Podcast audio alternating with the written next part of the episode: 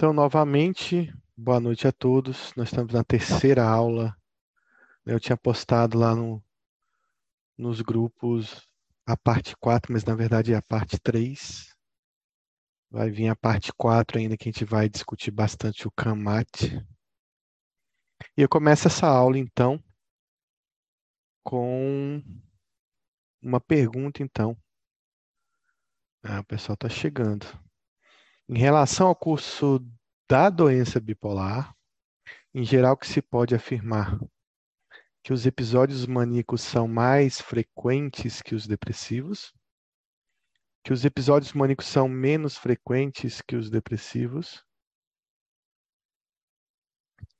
que os episódios maníacos são tão duradouros quanto os depressivos, que os episódios maníacos são mais duradouros que os que os depressivos, acho que é a mesma coisa, são mais, né? O outro era tanto quanto. E os episódios têm a mesma duração. Então, qual seria a resposta correta aí?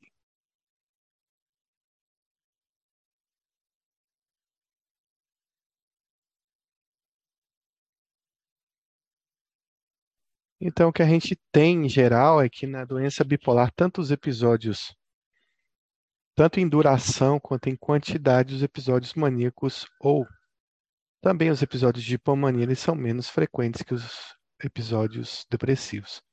A gente vai ver no tab tipo 1, né, que a relação às vezes é de 3 para 1, ou seja, a cada três episódios depressivos, um episódio de euforia. A gente vai ver que no tab 2 isso é menos frequente ainda, são 37 episódios depressivos para um episódio de euforia. Então é muito difícil você conseguir encontrar o paciente hipomania na, no tab 2, né? Então a gente precisa de um relato de dessas pessoas, os acompanhantes, enfim.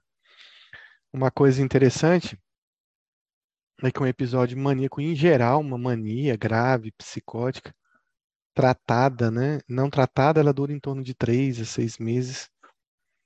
Um episódio depressivo não tratado tem em média nove a um ano e um ano e dois meses de duração. Então, o episódio depressivo é muito mais duradouro, muito mais frequente e talvez seja a grande queixa do paciente bipolar.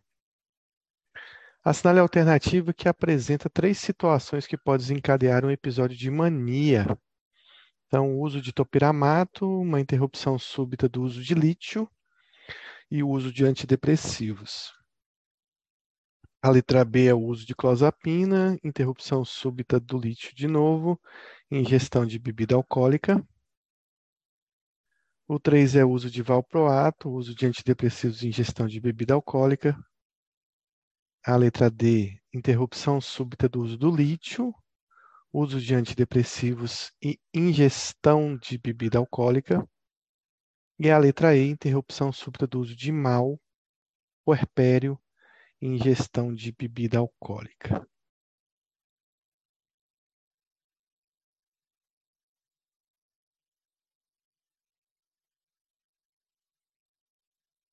Bom, vou comentar então aqui.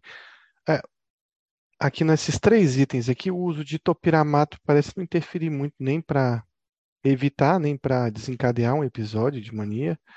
A clozapina evita episódios de mania, claro, um antipsicótico potente.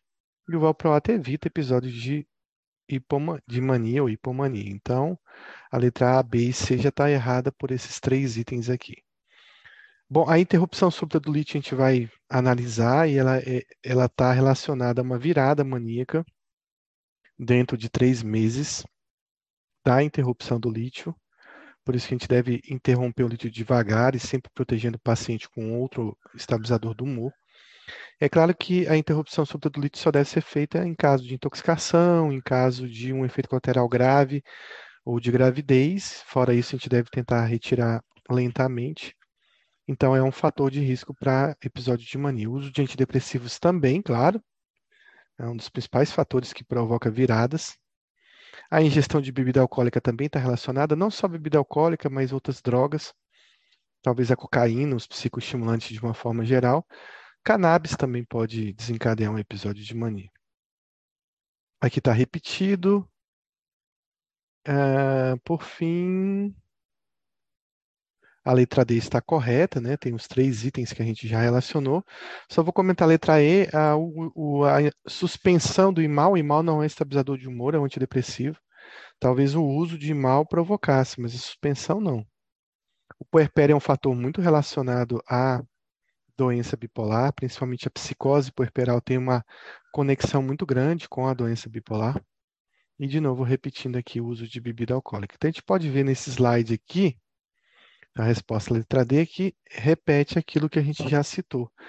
Então, o puerpério, privação de sono, insônia, né? Insônia, ela pode ser um indicador de que o paciente está tendo uma crise ou vai ter uma crise, ou a própria insônia gerada por algum outro fator também pode desencadear uma crise. A, a, a falta de sono é, é uma das coisas que a gente orienta a família e o paciente de que se ele começar a não sentir necessidade de dormir, que é diferente de insônia, né? Ele não não precisa dormir, ele não sente vontade de dormir, ele, o sono não chega porque ele tem um monte de coisa para fazer, isso é um indicador de que ele pode estar tá entrando numa crise. E é um, dos indicadores mais, in, mais importantes, o aumento da energia, da atividade e a falta, a é, pouca necessidade de sono. Então, o uso de álcool e drogas também está relacionado. O uso de antidepressivos, lógico, né? Então, a gente acaba provocando muitas viradas em pacientes que chegam com, com um quadro depressivo, a gente não sabe que é bipolar, acaba prescrevendo um antidepressivo e provocando uma virada. Depois eu vou até comentar uma paciente que teve hipomania é, ontem no meu consultório. É uma hipomania que, que foi provocada pelo próprio tratamento, né? Acho que a gente estendeu demais o antidepressivo e e ela chegou em hipomania, mas eu vou comentar isso daqui a pouco no tratamento de depressão bipolar. E também a interrupção súbita do lítio também é um fator relacionado. A gente falou muito sobre episódio misto, né, ou sintomas mistos da doença bipolar, a gente vai falar um pouco sobre ciclagem rápida. Então a letra A está pedindo para a gente marcar a alternativa incorreta e a letra A fala a ciclagem rápida comete mais homens do que mulheres. A ciclagem rápida está relacionada ao hipotiroidismo. A ciclagem rápida está relacionada ao uso de antidepressivos. Ela representa um agravamento da doença na letra D. E na letra E, a ciclagem rápida está relacionada a uma pior resposta terapêutica. Qual dessas vocês acham que é incorreta?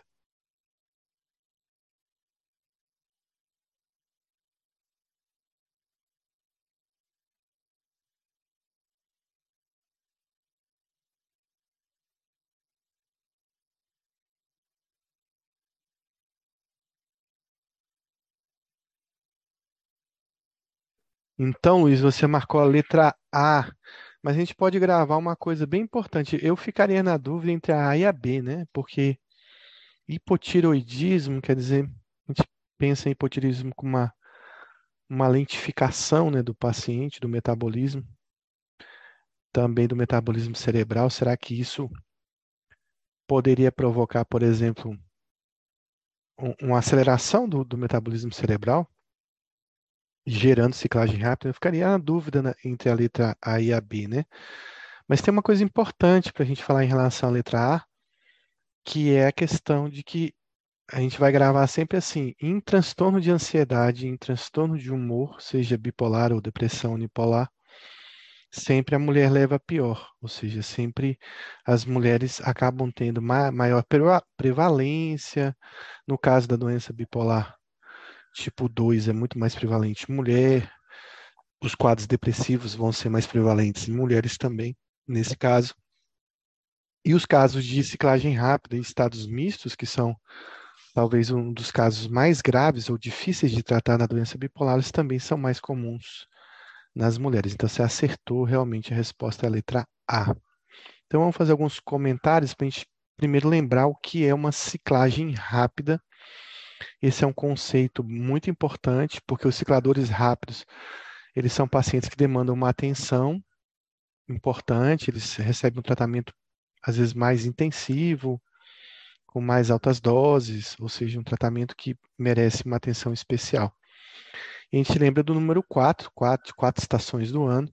Então, são pelo menos aquele paciente que tem quatro episódios da doença em um período de um ano, um período de 12 meses. Ou seja, ele fez quatro episódios de doença bipolar dentro de um ano. Claro que ele pode fazer vários, né? Mas pelo menos quatro episódios para a gente dar essa nomenclatura. Deixa eu voltar aqui. Bom, então o, o ciclador rápido, assim como o episódio misto, ele é mais comum na mulher, né? É, então, maior gravidade para ela, principalmente relacionada aí a essa, essa questão do, do ciclador rápido. Ele também está relacionado ao hipotireoidismo, não se sabe por quê, né? A gente pensa mais em hipertireoidismo, talvez, mas o hipotireoidismo talvez esteja ligado. Então, vale a pena, né? É, vai ter, ter sempre uma rotina para a gente pesquisar nos pacientes psiquiátricos, mas é, é óbvio que no caso aí de ciclador rápido, a gente também procure pesquisar esse hipotireoidismo. A tireoide é, é fator importante para todas as doenças psiquiátricas, né? Então, sempre o TSH e o T4, pelo menos T4 livre, vão, tá, vão ser exames importantes de se pedir. É, o, o ciclador rápido está bastante relacionado, principalmente ao transtorno bipolar tipo 2. Eu mostrei na aula passada a frequência né, de episódios depressivos no, no, no bipolar tipo 2. Então, assim, a chance desse, desse paciente entrar num consultório de psiquiatria ou de clínica médica, ou seja, de qualquer especialidade, com um episódio, vivendo, vivenciando um episódio depressivo é muito grande. É, eu comentei que a chance é de 37 para 1. Então, é, esse paciente vai ficar com uma doença subdiagnosticada aí durante muito tempo. E como ele apresenta esses sintomas depressivos, é, a tendência é, tanto nossa como de outra especialidade, a prescrever antidepressivo. E o antidepressivo ele resolve essa depressão, mas ele acaba provocando uma instabilidade na doença. Então eu vou falar uma coisa muito importante aí que até ouvi numa palestra agora do, do pessoal de farmacologia, em que eles diziam o seguinte: é, você tem que procurar na doença bipolar não tratar o sintoma, mas tratar a doença. E quando a gente vê o paciente bastante sintomático com depressão, a tendência nossa é sempre tratar a depressão com aquilo que serve para a depressão, que é o antidepressivo. E isso provoca uma instabilidade na doença e provoca uma ciclagem rápida, que a gente tem que ter bastante cuidado. É claro que antidepressivos não são contraindicados na doença bipolar, mas eles têm que ser muito bem utilizados e protegendo o paciente de uma ciclagem, seja de uma virada, e lembrando também que os antidepressivos devem ser utilizados com bastante cuidado em relação a tempo, né? Então, talvez em um tempo de oito semanas seja suficiente para você tirar esse paciente do quadro depressivo e começar a reduzir o antidepressivo tentando estabilizar ele de uma outra forma. Além disso, é, muitos pacientes eles fazem períodos de ciclagem rápida, de instabilidade da doença, mas é muito raro assim, um paciente passar durante toda a vida, ou do, durante todo o curso de doença, sendo um ciclador rápido. Então, um paciente que hoje né, você atende, acompanha, ele tem episódios bem esparsos, ele pode, em algum momento da doença, se tornar um ciclador rápido. Aí a gente tem que ter um cuidado da gente não ser, não fazer essa iatrogenia também com ele, mas isso pode ser do próprio curso da doença, essa, essa coisa transitória. Uma coisa importante que a gente tem que saber é que tanto o estado misto quanto o ciclador rápido são quadros graves. Então, o ciclador rápido ele, ele realmente sinaliza que esse paciente ele merece uma atenção maior e que ele tem uma doença grave, tanto por questões talvez de adesão, por questões de uso de substância, é, mas principalmente por uma questão genética, esse paciente tem uma tendência a agravamento da doença. E uma coisa importante é que a gente, quando a gente pega um ciclador rápido, e a gente fica muito afoito em tentar tirar ele de uma depressão, a gente pode até resolver a depressão, mas as, a, a, o suicídio também ocorre nas viradas, eles também ocorrem nos estados mistos, a gente pode induzir um estado misto, a gente pode induzir um estado de hipomania e mania.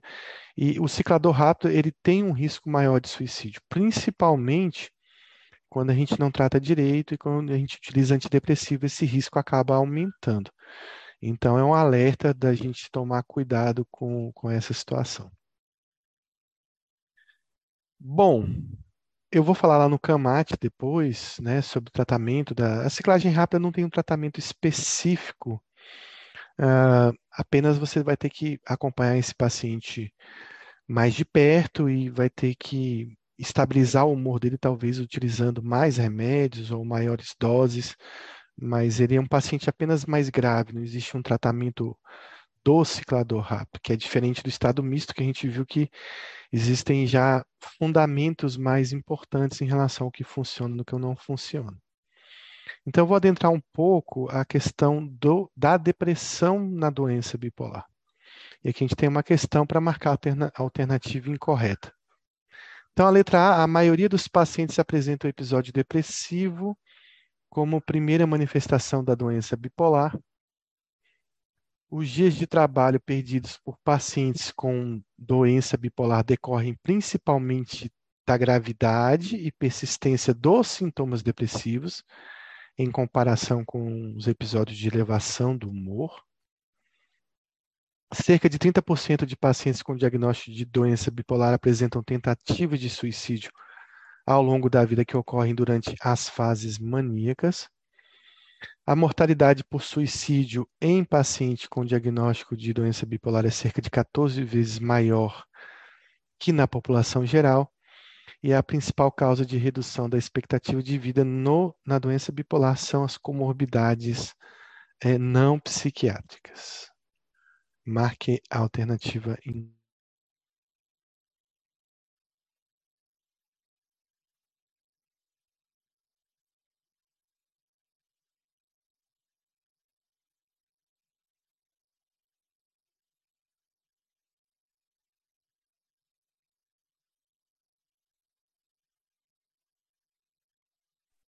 Sempre que eu avalio uma questão de doença bipolar, eu tenho que lembrar de uma coisa muito importante.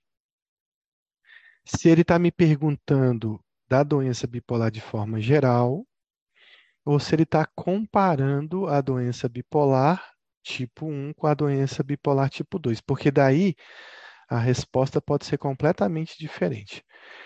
Aqui eu entendi que ele está falando doença depressão bipolar de todos os bipolares, tipo 1 e tipo 2. Então, se a gente juntar os dois tipos de doença bipolar, com certeza o, a, é, o primeiro episódio da doença vai ser um episódio depressivo. Então, a letra A está correta. Agora, se eu comparar a doença bipolar tipo 1 com a tipo 2, a tipo 1 vai ter mais chance, o bipolar tipo 1 vai ter mais chance de se apresentar numa primeira, num primeiro evento da doença com um episódio de euforia. Né? Então, comparado ao bipolar tipo 2, ele tem uma tendência maior a se encontrar dessa forma. Já o bipolar tipo 2 sempre vai ser depressão ah, o primeiro episódio. Bom, os dias de trabalho, eh, todo o comprometimento né, funcional, social da doença bipolar, é claro que é grande nas fases de euforia, mas com certeza pelo volume de de episódios depressivos que chegam até 85% dos episódios de uma doença, de forma geral, eles vão ter um impacto muito maior, até porque eles são duradouros e a depressão tira bastante funcionalidade do indivíduo. Às vezes até um paciente em hipomania consegue trabalhar, mas depressivo grave não consegue. Bom, realmente os bipolares realizam muitas tentativas de suicídio, a taxa de suicídio é muito alta, a letra D está correta, são 14 vezes maior que a população geral, tem livros que falam 8, 20, mas sempre é um número muito alto. E realmente existem muitas tentativas, né? Às vezes as tentativas são três vezes a 8, 12 vezes o número de, de suicídios cometidos.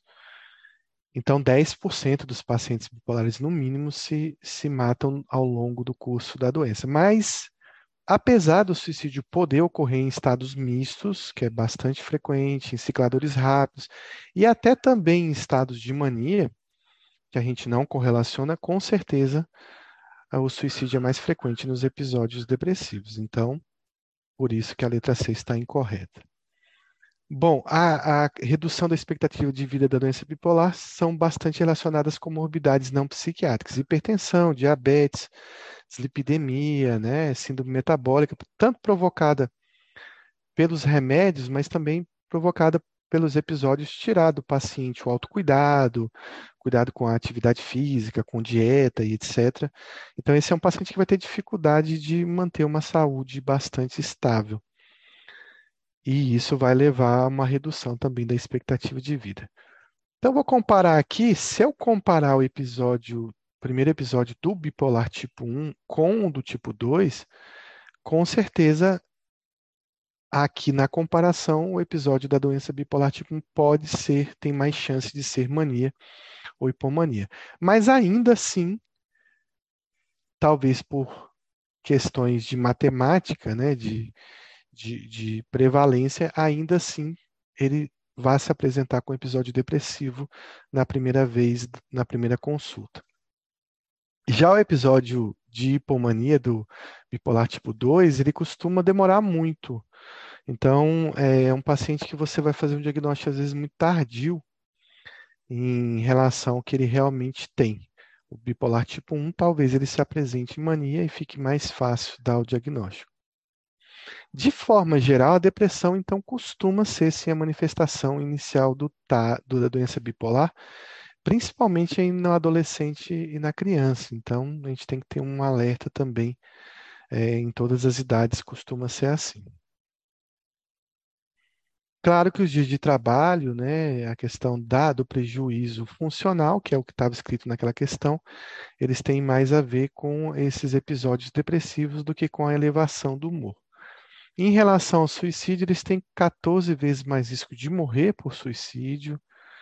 Chega de cerca de 50% tentam pelo menos é, suicídio ao menos uma vez na vida, e a taxa de suicídio fica em torno de 10%, que é uma taxa bastante alta, uma taxa comparada à esquizofrenia, por exemplo.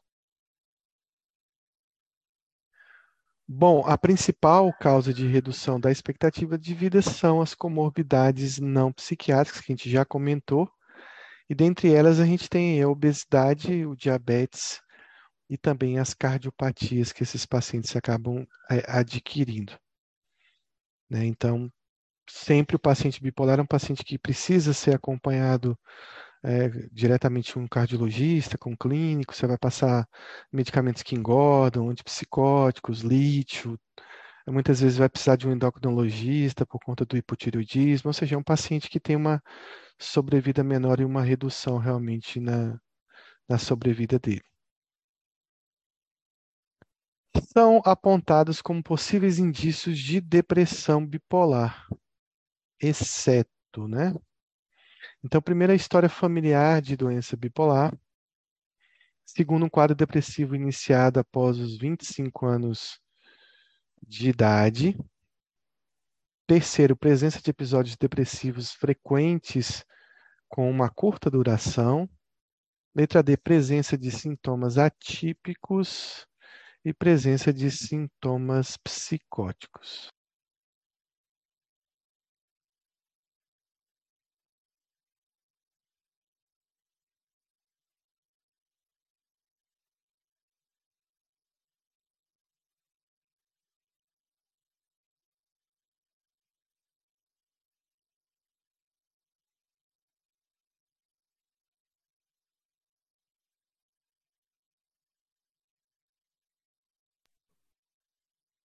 O que essa pergunta vem trazer? Ele vem falar sobre aquele paciente que entra no consultório com depressão. Pronto, entrou com depressão, agora ferrou. É unipolar ou é bipolar? Bom, não sei. Ninguém sabe, mas tem algumas características nessa depressão que pode você, de repente, levantar uma pergunta, né? Será que ele é bipolar? Mesmo que você não tenha uma história de quadro de euforia anterior. Então, com certeza, a história familiar de doença bipolar vai te levantar um alerta. Né? Tem histórico, pense bem na hora de medicar, ou pelo menos se você for medicar com antidepressivo, é, mantenha o paciente orientado, de preferência os familiares orientados para uma possível risco de virada. Os quadros depressivos precoces, eles estão mais ligados à doença bipolar. Então, a, a doença bipolar costuma aparecer mais cedo que a depressão unipolar. E não tardia, como está colocando aqui, após os 25 anos. Então, por isso que a resposta é a letra B. Está incorreto esse item. Claro que você tem um episódio depressivo curto, né? Um transtorno depressivo breve recorrente, ou um transtorno depressivo que dura é, poucas semanas ou meses, também vai te levantar o alerta de que esse paciente está ciclando, na verdade, e que ele pode ser bipolar. Aquela depressão com sintomas atípicos, ela está mais ligada à doença bipolar que a depressão melancólica, né, que é aquela depressão com hiperfagia, com hipersonolência, com reatividade do humor, com hipersensibilidade à rejeição, e que tem também a paralisia de chumbo. Ela está mais relacionada à doença bipolar. Não que todo paciente com depressão atípica tenha doença bipolar, mas é um sinal de alerta. E claro que a gravidade da depressão também influencia nesse risco de uma depressão psicótica, ela fala a favor de uma doença que tenha genes psicóticos. E a depressão bipolar tem mais genes psicóticos, digamos assim, de psicose, do que a depressão unipolar. Então, depressões que podem indicar uma doença bipolar. Então, a primeira coisa, história familiar. Segundo, um quadro depressivo precoce, antes dos 25 anos. O terceiro, uma depressão de curta duração. Episódios depressivos graves de forma geral, né, com bastante por exemplo, retardo psicomotor ou agitação psicomotora, uma depressão muito ansiosa, paciente deprimido, mas falante demais, ansioso demais, agitado demais, pode indicar uma doença bipolar. A depressão atípica e a depressão psicótica. Lembrando aqui que a questão falava acima dos 25 anos, mas é abaixo dos 25 anos que está indicado. Então, em relação à depressão unipolar, eu estou falando do transtorno depressivo maior e a depressão bipolar, tem as seguintes características, exceto. Então, ele está perguntando sobre a depressão unipolar aqui. É mais comum em mulheres, é mais súbito, tem mais taquipsiquismo, tem mais agressividade, tem mais desesperança.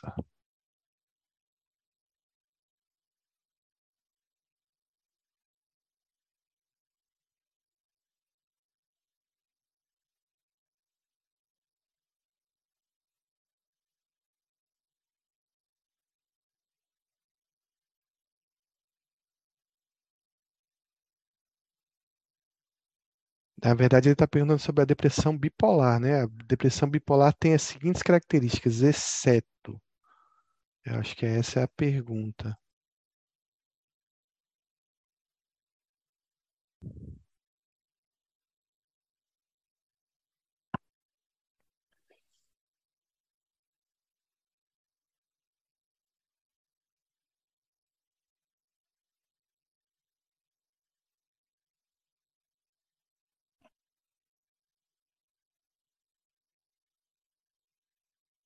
Bom, é, eu sei, Luiz, eu também no começo não entendi assim, não. Mas, ó, em relação à depressão bipolar, a depressão bipolar tem as seguintes características, exceto. Então, vamos falar algumas características da depressão bipolar. Ela é mais súbita, é verdadeiro. Ela tem uma aceleração do pensamento, porque ela pode ser traduzida muitas vezes por sintomas mistos. Ela tem mais agressividade, que o paciente é mais agitado, e quando ela é mais grave, ela tem mais desesperança, por ser mais grave. Só que em relação às mulheres, é o que está errado, porque ele está perguntando aqui sobre a, sobre a doença bipolar como um todo. E a gente vai ver que no tipo 2, realmente as mulheres têm mais depressão, mas no tipo 1, existe uma taxa igual entre homens e mulheres. É o que eu vou mostrar aqui no slide aqui que você vai entender. Não sei se você entendeu a pergunta agora, mas se não entendeu, eu explico de novo. Posso passar com o slide, acho que você vai entender.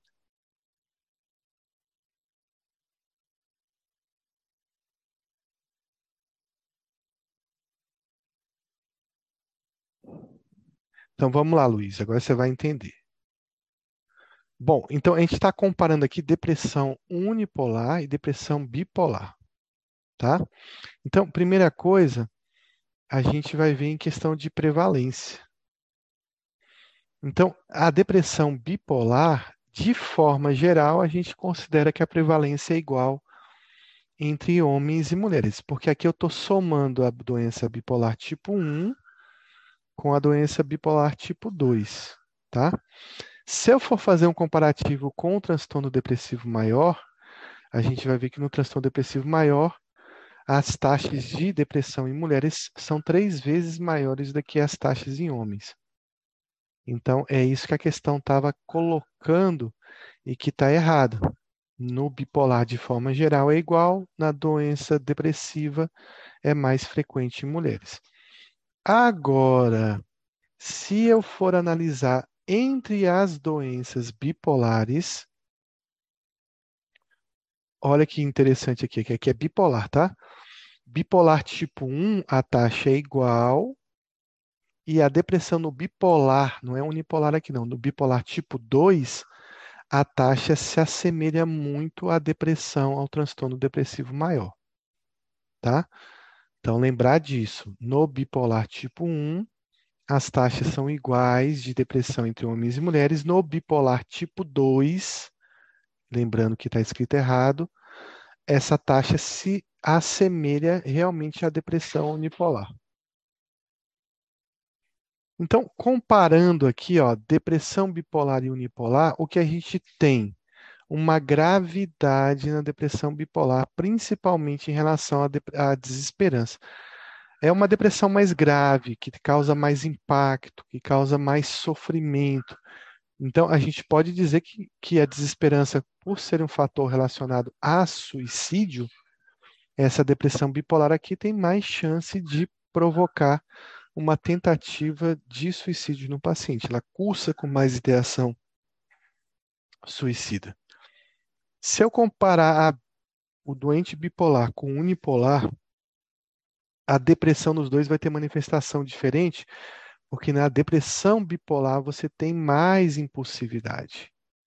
E no unipolar você tem menos impulsividade. Isso significa que a impulsividade também é um fator relacionado à agressão, ao uso de substância, há também tentativa de suicídio, então o bipolar tem mais gravidade em relação a esses aspectos. Se a gente for pensar em agressividade, agressividade e impulsividade estão linkados, né? estão relacionados. É claro que no bipolar a gente vai ter mais agressividade nessa depressão do que no paciente unipolar. Também comparando ao taquipsiquismo, a aceleração do pensamento, muitas vezes da fala, como o bipolar tem mais chance de fazer uma depressão com sintomas mistos, ele também vai ter mais taquipsiquismo. No unipolar, geralmente a gente vê o quê? Uma lentificação cognitiva. Então, esse paciente ele fala menos, ele tem uma fala lentificada. Agora, lembrando que o, o, o unipolar ele pode ser uma pessoa com depressão, mas também ansiosa. E aí ele pode ter até um taquipsiquismo que confunde. Confunde, mas também leva a gente a pensar na possibilidade de uma doença bipolar.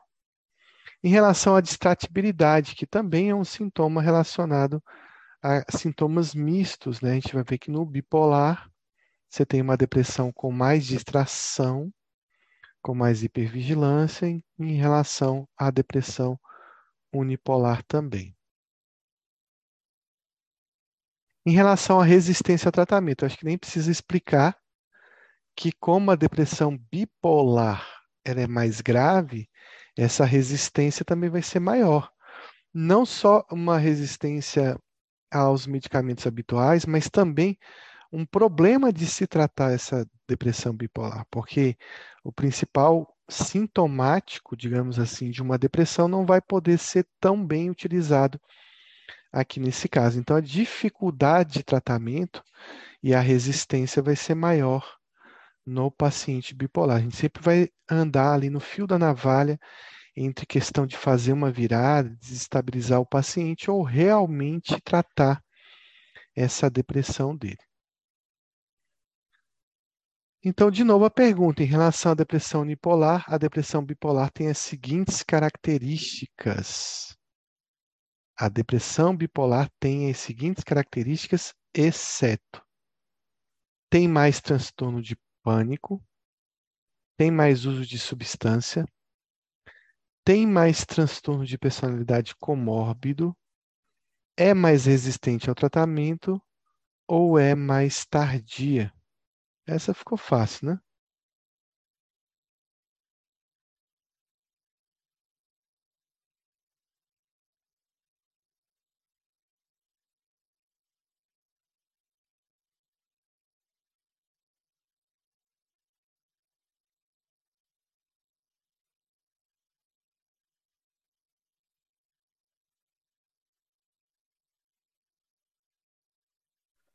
Bom, então, claro que talvez daria para ficar em dúvida aí na letra C,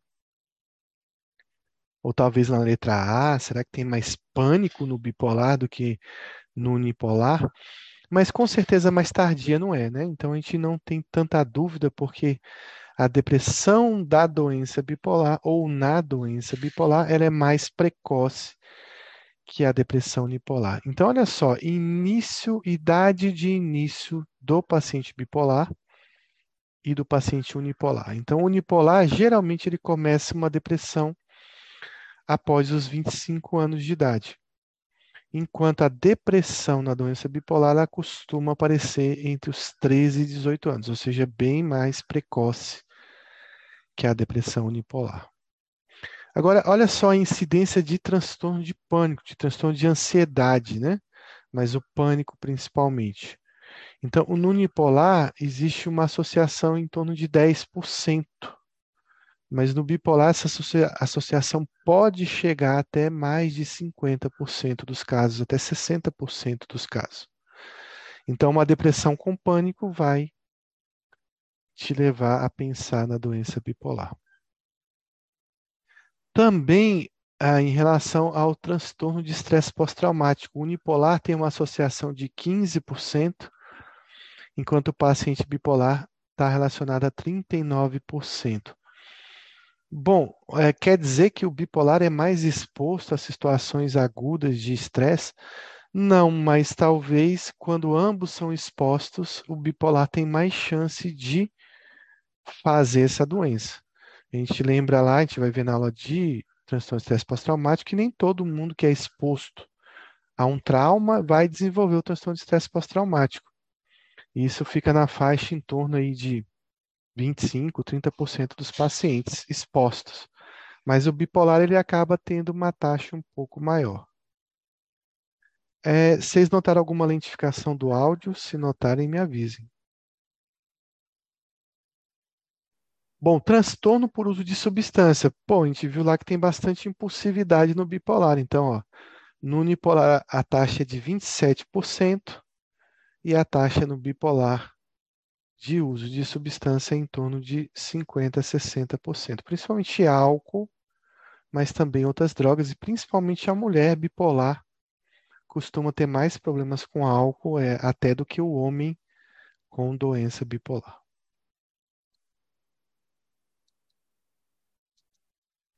Transtorno de personalidade, né? Então a gente vai ver que na doença bipolar existe uma associação de 31% e na doença bipolar pode chegar até 50%. É importante que a gente pesquise, então, qual transtorno de personalidade está em conjunto com o paciente. Então, o modo de início né, da doença bipolar. Então, geralmente, a, a depressão bipolar ela costuma ser mais súbita, enquanto a depressão unipolar costuma ser mais insidiosa. Episódios mistos, né? Opa, não passou aqui?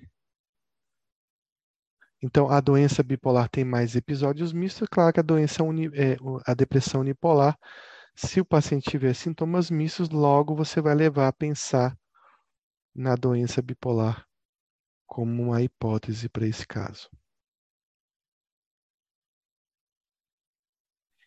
São princípios básicos do tratamento da doença bipolar. Então, a gente vai começar a adentrar um mundo aqui diferente, né? Que é o tratamento. Então, a gente tem que avaliar a função tiroidiana. Letra B, a gente não deve interromper o uso de antidepressivos. A letra C, evitar o uso de antidepressivos como primeira escolha. Letra E, ensinar o paciente a identificar os sintomas prodômicos de mania e hipomania. E letra E, interromper o uso de antidepressivos após oito semanas de remissão completa da depressão. Marque a alternativa errada.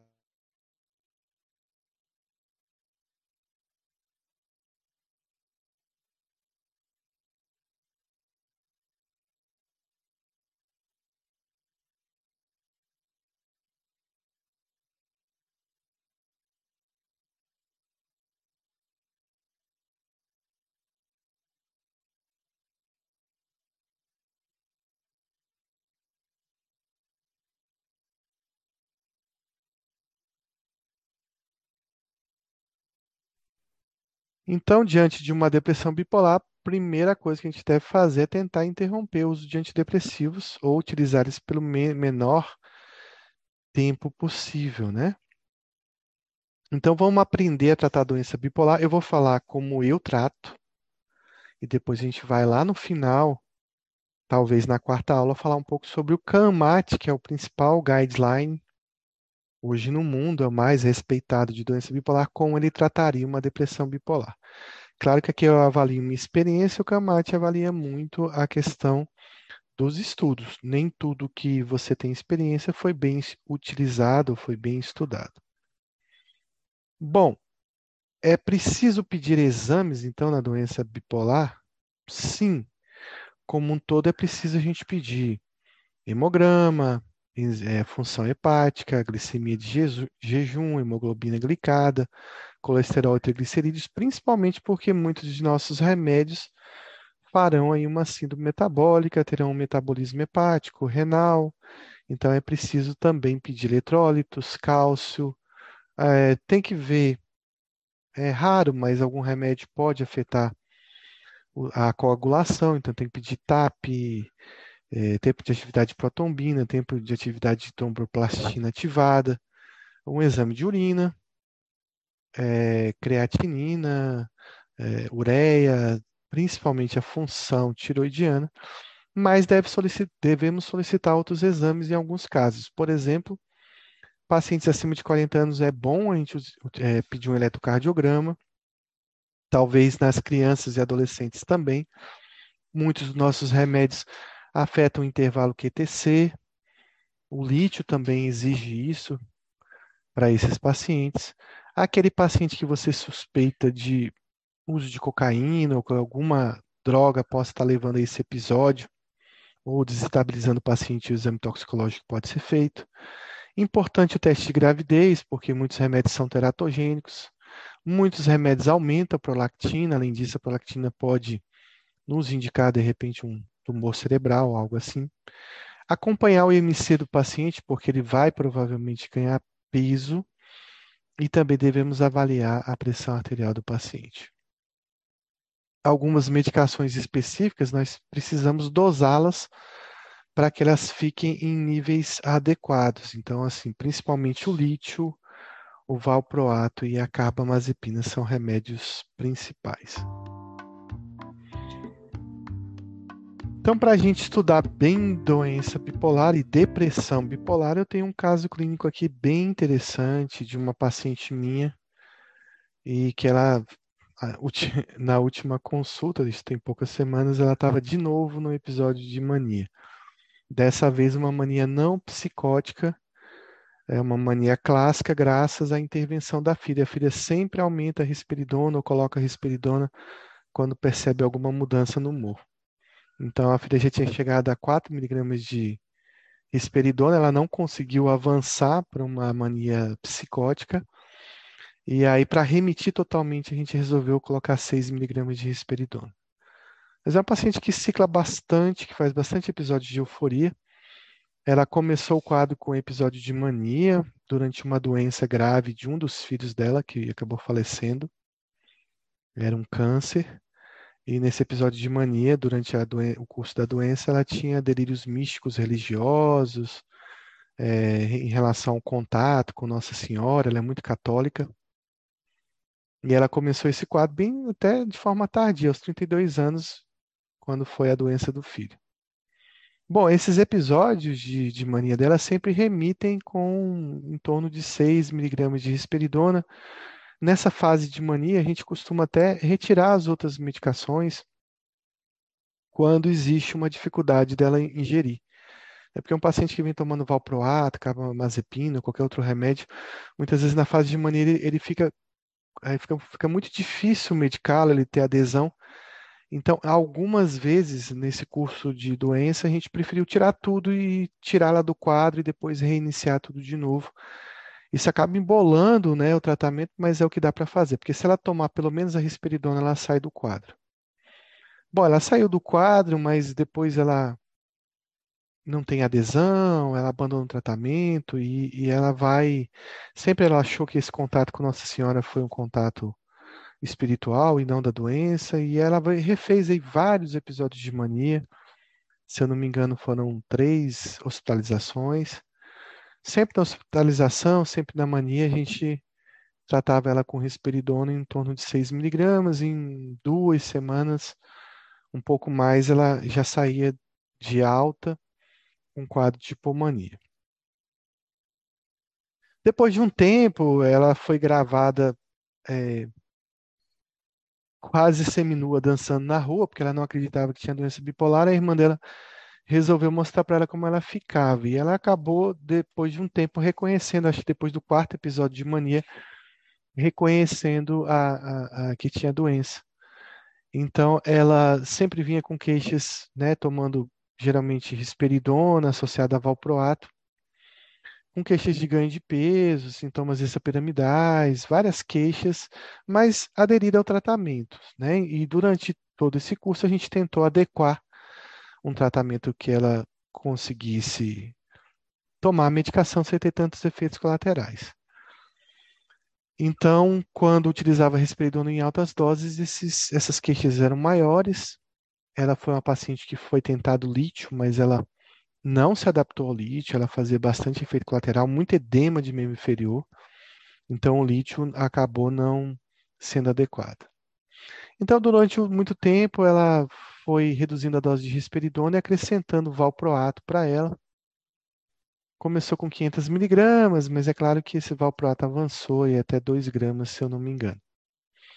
Então, o valproato foi escalonado enquanto a gente ia reduzindo a risperidona dela para que a gente deixasse ela estável. Vejam que aqui, nesse momento, ela está um pouco desprotegida de um episódio depressivo, né? Então, eu tenho duas medicações que evitam dela ter uma elação, mas o interessante é que ela foi apresentar o primeiro episódio depressivo depois de oito ou dez quadros de mania. Então, essa depressão dela demorou muito tempo a acontecer. Então, meses ou anos depois, ela faz novo episódio de mania, estava tomando risperidona num grama. Veja que quando eu fui reduzindo a risperidona e aumentando o valprato, isso pareceu não segurar a doença dela. Ela repete de novo o episódio de mania. Aqui não é um problema de adesão, nem de medicamento, mas talvez de ajuste mesmo da dose. Então, essa dose de risperidona foi ficando pequena e ela repetiu o quadro. Aí ela volta para Risperidona, mantém o valproato, aquela novela toda. Meses depois ela volta a eutimia, a gente tenta de novo reajustar a dose, e aí eu começo a tentar trocar esse, essa, essa risperidona por uma associação de valproato e lítio. É, eu lembro que o lítio não deu certo com ela. Ela teve uma intolerância grande aí quando o lítio chegou nas doses terapêuticas, a gente teve que, acho que ao longo do tempo, acabar tirando esse lítio. Acho que essa é a história. Então, ela fez uma litemia de 1.0, estava adequado, mas tivemos problemas aí de adaptação. Então, esse edema de membros inferiores fez com que a gente, de repente, pensasse, não, o lítio não vai ser um bom remédio para ela. E a gente tenta reiniciar, então, o tratamento com alguma coisa diferente, né? Porque esse lítio não vai dar certo aqui. Então, a gente começa a introduzir a quetiapina como uma forma de substituir essa risperidona, que é o medicamento que ela reclama, né? Que é o medicamento que ela ganha peso, o medicamento que ela tem efeitos extrapiramidais. Claro que é uma paciente que vai precisar de doses altas de, de quetiapina, a gente vai ter que lidar com sonolência, talvez com ganho de peso, é, mas a quetiapina também já está me protegendo ela aí de fazer um episódio depressivo bem mais do que a risperidona.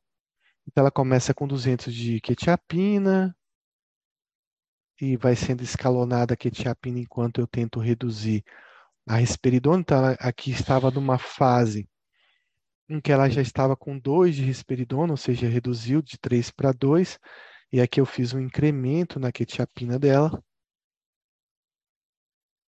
E aí a gente vai escalonando de novo, ela vem para 1 miligrama de risperidona e 600 miligramas de quetiapina, que também foi a dose máxima tolerada por ela, ela não conseguiu chegar a 800.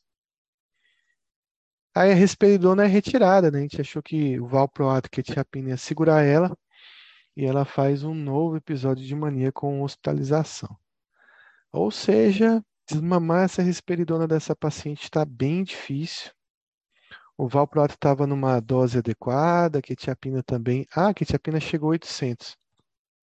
E a gente não consegue tirar a risperidona dela porque ela refaz o quadro de mania. Então a gente retorna a risperidona, trata a mania de novo, risperidona 6 miligramas, consegue manter o valproato, consegue manter a quetiapina. Vamos recomeçar tudo do zero de novo. Doença bipolar é assim, viu, pessoal? É idas e vindas nessas dosagens. Então, ela retorna a eutimia, uma dose de risperidona alta, começa a se queixar de novo, que a risperidona está muito alta. E a gente começa de novo uma progressiva retirada de risperidona até chegar a uma dose de 1 miligrama. E a gente fica com medo de retirar totalmente. E aí fica essa combinação né, de dois antipsicóticos atípicos, mas aí a gente tem que dar um novo passo para tentar estabilizar ela. A gente deixa até como uma, uma forma de conforto para ela e para a família, deixa aí nessa dose até a gente tomar coragem de fazer uma coisa diferente. Esse é outro aspecto. O paciente está muito estável, a prescrição não é muito assim adequada, mas pelo menos a gente pode ganhar um tempo até decidir o que é melhor. A gente manteve essa risperidona por um, um, miligrama durante um tempo, ela aceitou e, e, não tinha muitas queixas. Nesse nível, a risperidona mantinha ela estável, e, mas não tinha tantos efeitos colaterais, então, de certa forma, teve um equilíbrio. Aí, seis anos depois, assim, essa novela durou seis anos mesmo, ela apresenta o primeiro episódio de depressão grave, né? Uma depressão não psicótica, mas é uma depressão muito intensa, que não foi protegida por essa dose alta de quetiapina. Que é interessante, né? Ela, ela chegar com essa depressão. Então, vamos tratar a depressão dessa paciente agora. Então, a gente introduz lamotrigina, que vai sendo escalonada até a dose máxima, e aí a gente chega a 400 miligramas de lamotrigina. É, e a prescrição ficou isso aqui. Então, a quetiapina e a lamotrigina tentando tratar essa depressão, o valproato e a risperidona tentando evitar uma, uma virada ou evitar um quadro de euforia.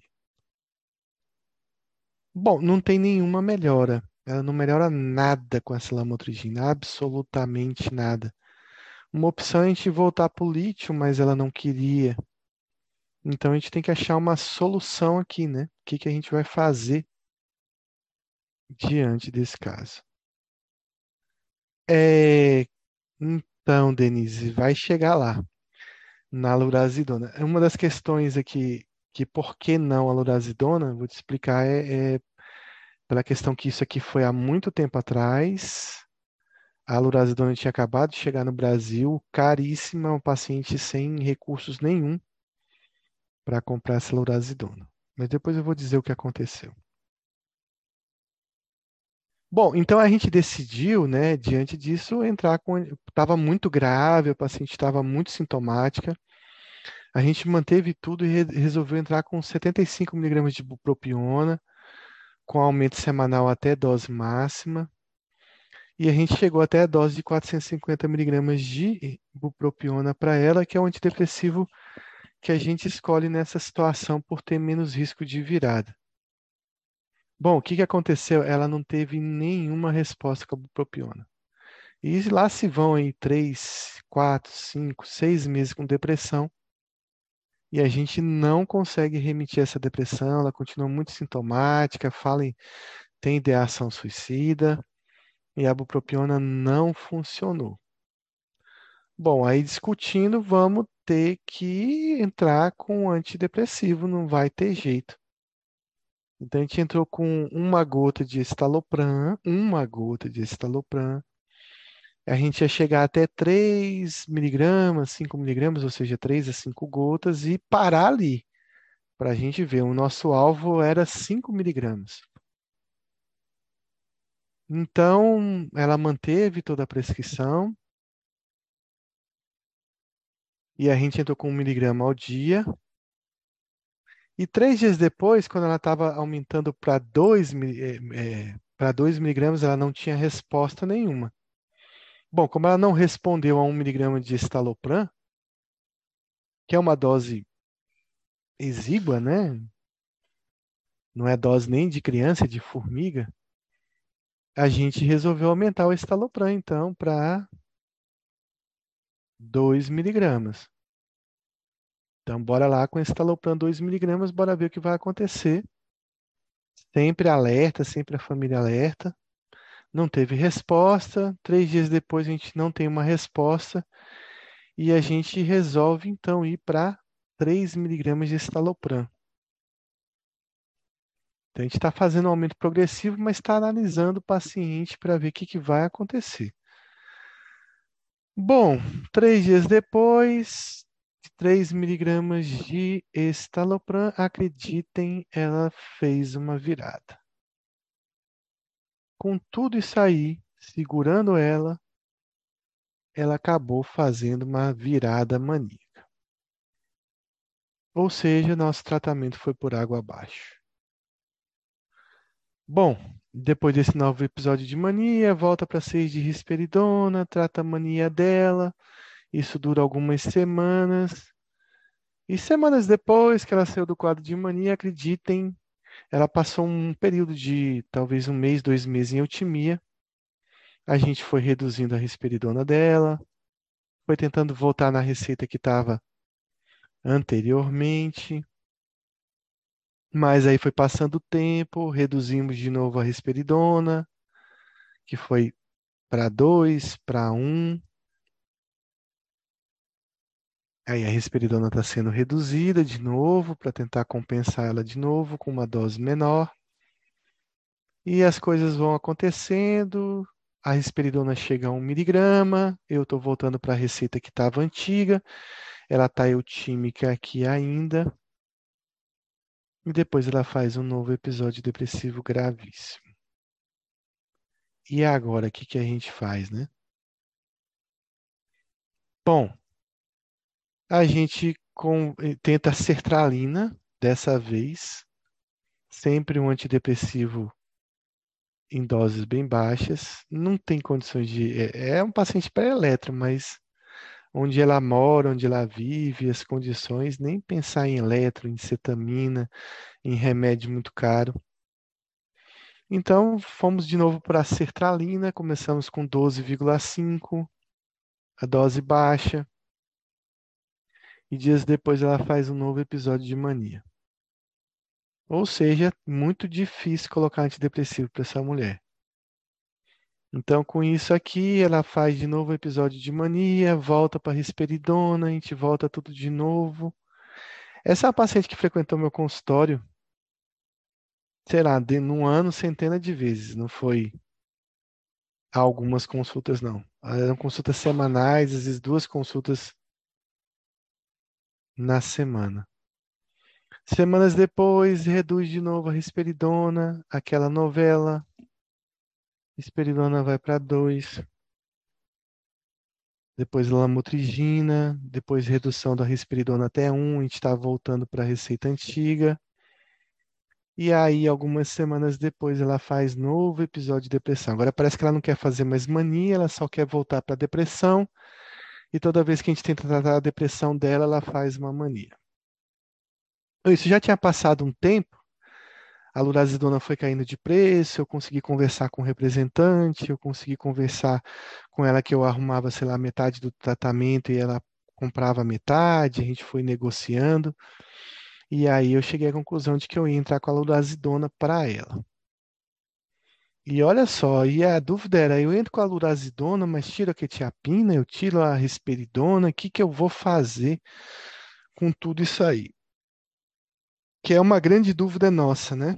Ela ia ter que começar a lurazidona com uma dose de 20, não ia saber se ela ia conseguir comprar 40, 80 estava muito caro para ela. Mas a gente foi entrando com a durazidona e resolveu não mexer no resto. Então, eu não tirei a quetiapina, não. A quetiapina ela pegava no alto custo. Eu não tinha uma dose de lurazidona que fosse compensar a quetiapina. Eu resolvi entrar com tudo de uma vez. Talvez outras pessoas tirassem a quetiapina, mas não sei se que, que, que ia acontecer. Então ela ficou com três atípicos aí ela não tem resposta com 20 de lurazidona. A gente consegue conversar com ela para a gente tentar 40 miligramas de, de lurazidona. E ela começa a melhorar o quadro depressivo quando ela chega a uma dose de 40 miligramas de lurazidona, que ela chama do remédio que salvou a vida dela né? Um remédio que realmente trouxe um impacto bem grande. A cetamina poderia ser feita, mas essa foi uma época, é um caso antigo, que a cetamina nem era tão utilizada assim, mas poderia sim ser uma opção. Isso foi, já tem um tempo já esse quadro, né? Então eu, por exemplo, comecei a realizar a cetamina tem dois anos, então não foi dessa época. Com o ajuste da dose do paciente, ela atinge a eutimia e ela se mantém com 80 de lurazidona, mantém a quetiapina. Ela não sabia se aguentar tomar essa lurazidona por muito tempo, foi ficando.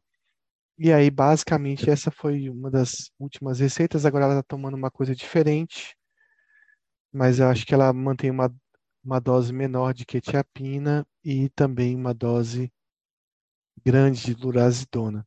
E agora, recente, semana passada, ela refez um episódio de mania de novo.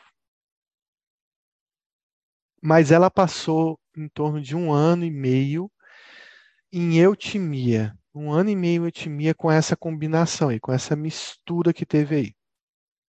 Que foi o maior período da vida dela que ela passou sem doença. Tanto na fase de euforia quanto na fase de, de depressão.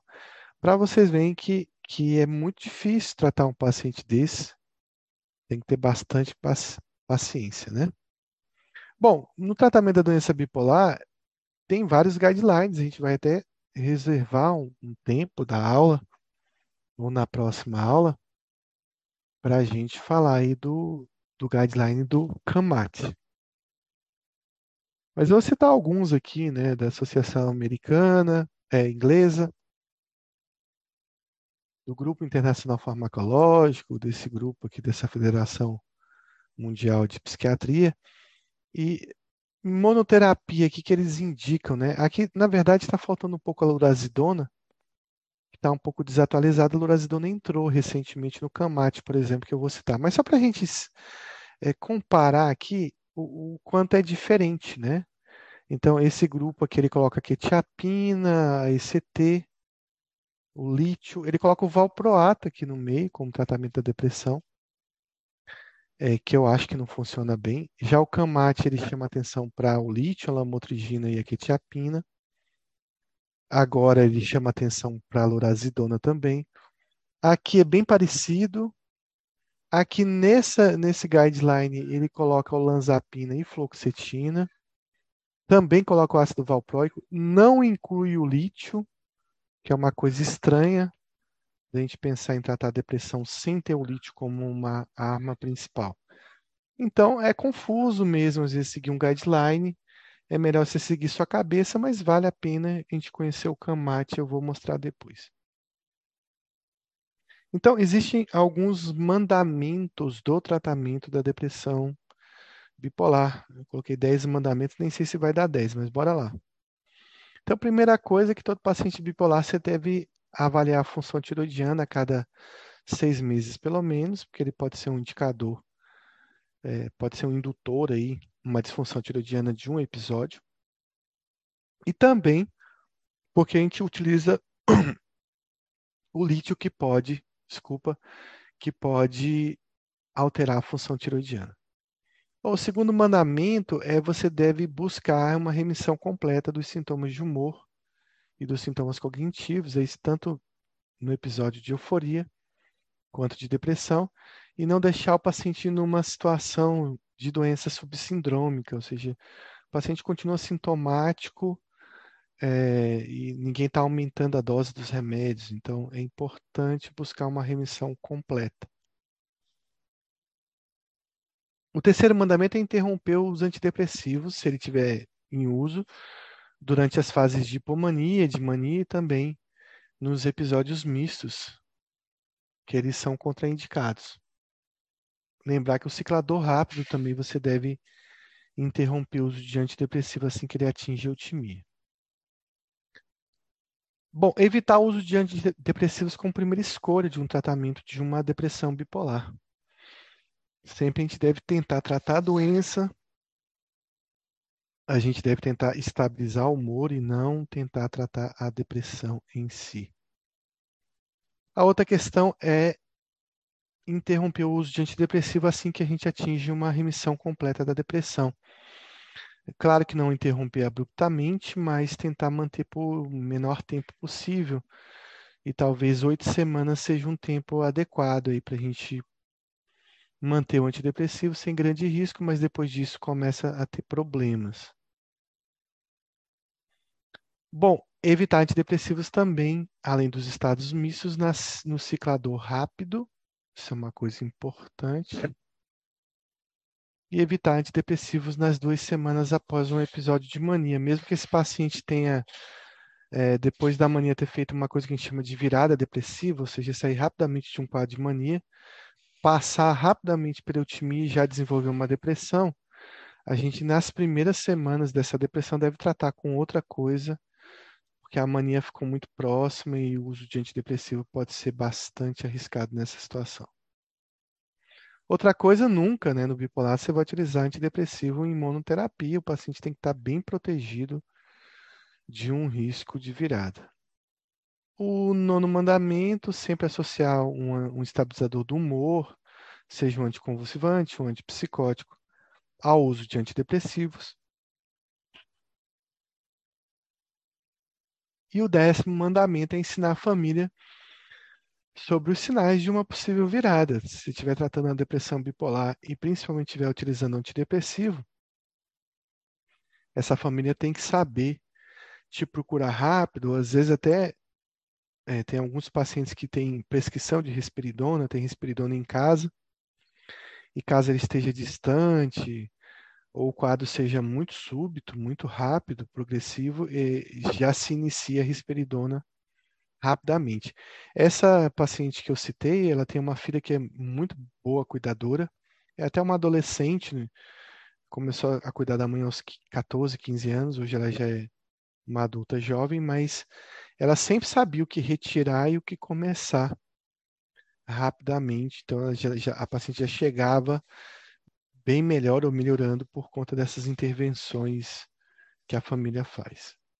Então, quanto tempo eu devo manter um antidepressivo se eu estiver tratando uma depressão bipolar? Então, deixa eu voltar. oito semanas é um período bem importante e um período menos arriscado. Mais do que isso, você vai ficar no risco mesmo de ter problemas com esse paciente ou com essa medicação. Ó, de forma geral, a gente grava a depressão bipolar assim com essa nomenclatura aí, né? Lala. E o que, que significa esse Lala? O que, que são os principais remédios da depressão bipolar? Então, a primeira coisa é o lítio. A segunda coisa é o uso de antipsicóticos, principalmente os atípicos. É, e aí entra aí quetiapina, olanzapina, lorazidona, aripiprazol, brexpiprazol, cariprazina. São remédios muito utilizados.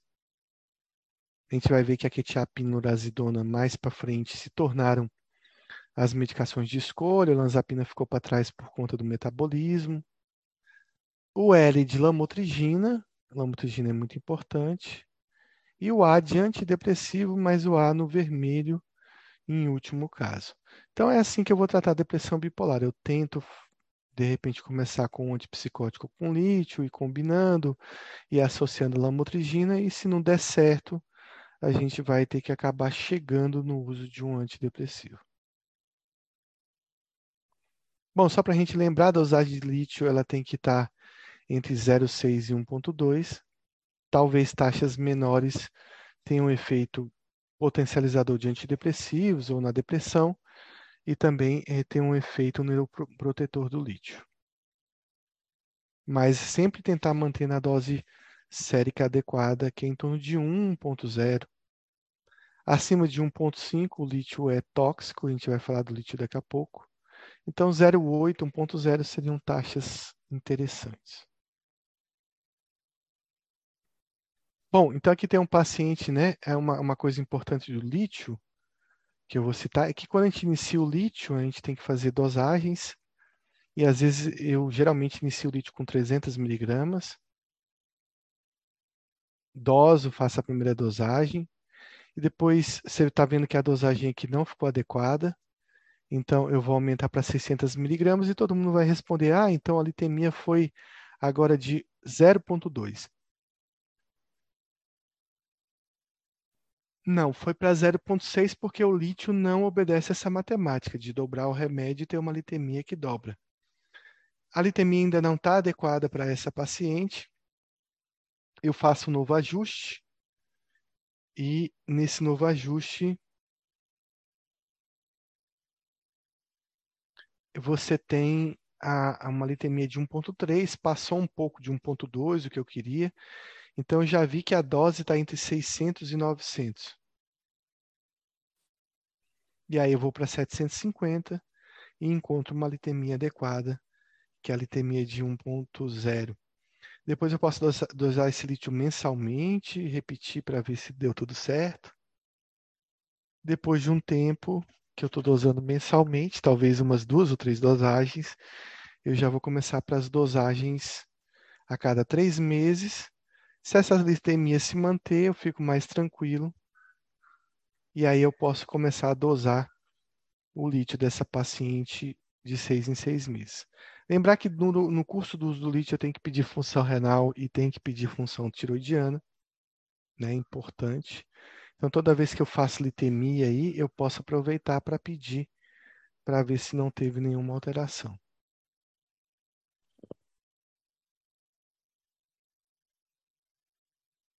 E agora eu estou fazendo escalonamento dessa dosagem, que está indo aí de 1.0 em 1.0, mantendo, sempre lembrando de verificar a função renal e a função tiroidiana do paciente. Bom, a lamotrigina ela tem uma titulação é, que tem que ser bastante cuidadosa. Eu geralmente faço titulação de duas em duas semanas. É, a lamotrigina não é um remédio para o agora. Se você está pensando em resolver o problema de um paciente agora com lamotrigina, você não vai conseguir. Mas talvez você consiga lá na frente evitar outros problemas ou resolver outros problemas.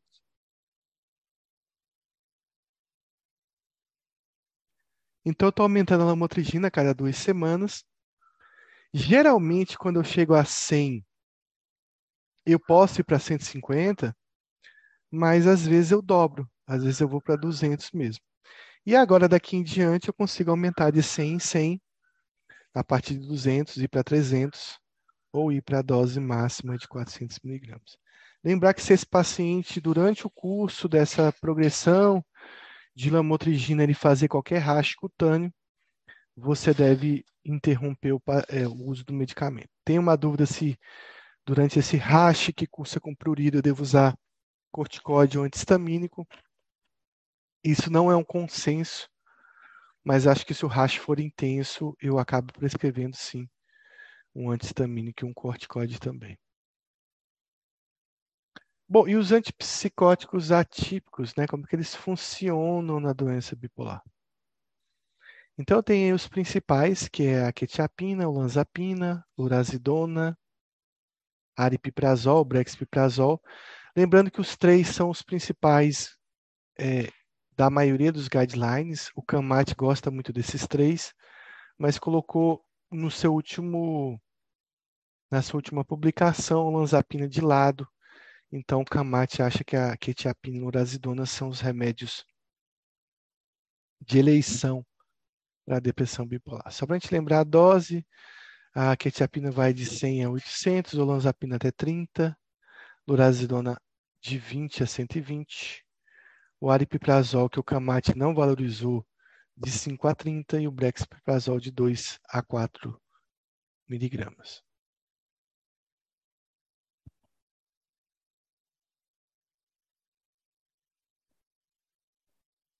Posso combinar os três remédios? Sim, muitas vezes é necessário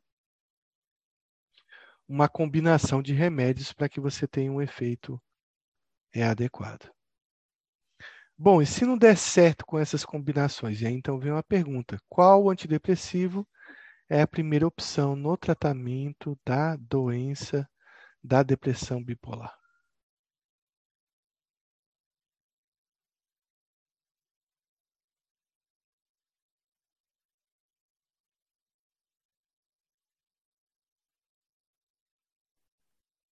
fluoxetina, venlafaxina, citalopram, bupropiona ou mirtazapina.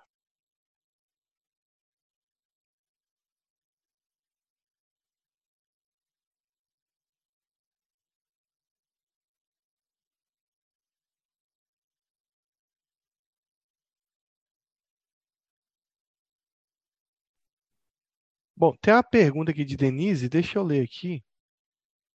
A Denise pergunta o seguinte: professor, se o paciente teve intoxicação com lítio, posso retomar em outro momento com lítio? Sim, pode, deve. Inclusive, isso aconteceu com uma paciente minha, agora recente, um quadro muito grave, que vinha tendo muitos episódios. Ela teve uma intoxicação por lítio provocada pelo uso concomitante com captopril, com inibidor da ECA foi parar na UTI, ela acabou tendo um medo do lítio, nunca mais quis usar, mas agora recentemente, com vários episódios, a família aceitou e ela aceitou voltar ao lítio. E é uma paciente bem complicada que que não estava remitindo com valproato, com lítio, com risperidona que ela tomava. Ela acabou desenvolvendo um parkinsonismo secundário e acabou que a gente entrou com clozapina para ela. Então, essa é, é, talvez seja uma das primeiras pacientes bipolares que eu senti vontade de usar a clozapina.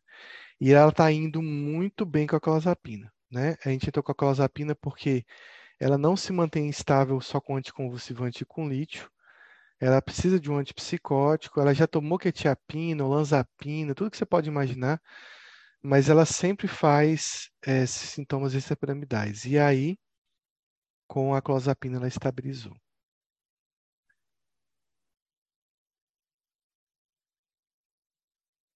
Então, Denise está contando aqui da paciente dela que teve está na UTI depois de uma desidratação, ela acabou se intoxicando com lítio. Esse é um risco do lítio, né? O paciente perder sódio, diarreia, desidratação de forma geral, vômitos.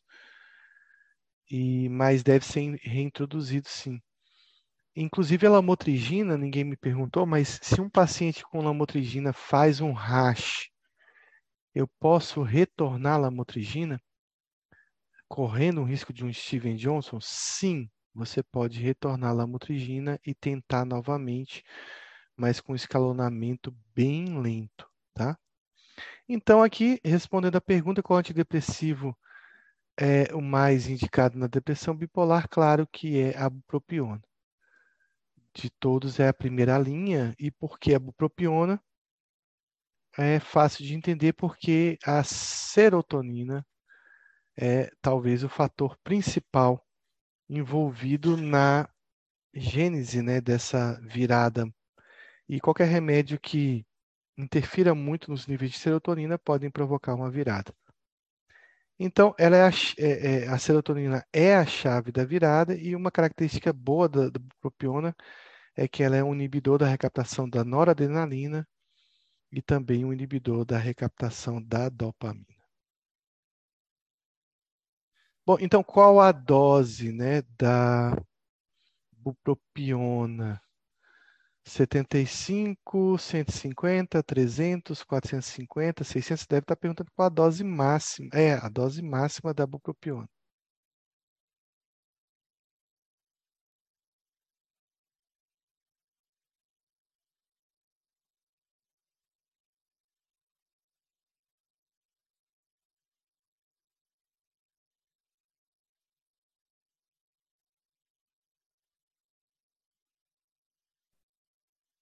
Então, a dose máxima da bupropiona, pessoal, é 450 miligramas, tá? Eu vou explicar por quê, mas talvez tenha outra pergunta que responda por que, que eu não devo é, ultrapassar uma dose de 450 miligramas de bupropiona. E é exatamente essa razão que vem nessa pergunta.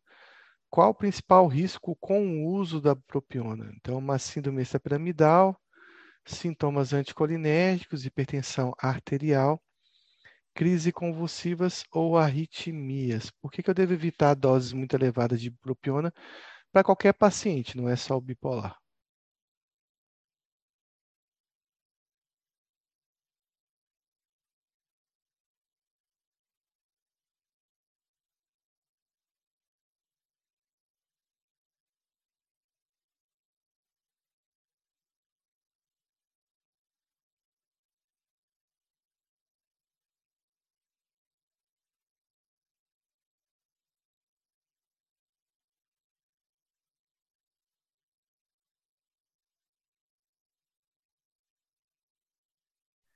Então, a bupropiona é uma droga muito ligada à crise convulsiva. Você deve perguntar isso para o paciente.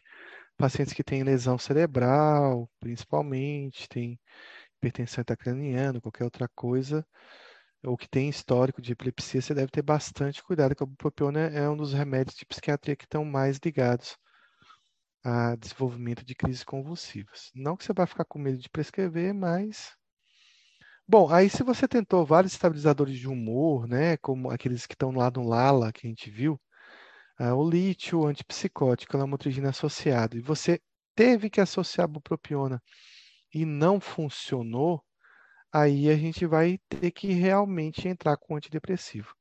Eu, de preferência, eu retiro a bupropiona e tento um antidepressivo, que são os inibidores da recaptação da serotonina é, eu devo evitar algum tipo de antidepressivo? Dentro dessa classe dos inibidores, eu evito muito a fluoxetina. E vocês sabem por que, que eu evito a fluoxetina nesse caso? Alguém sabe?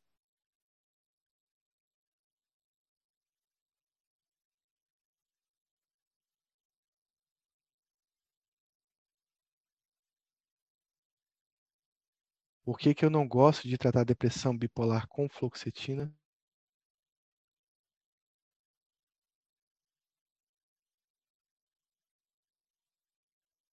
Exatamente, Igor. A meia-vida longa, né?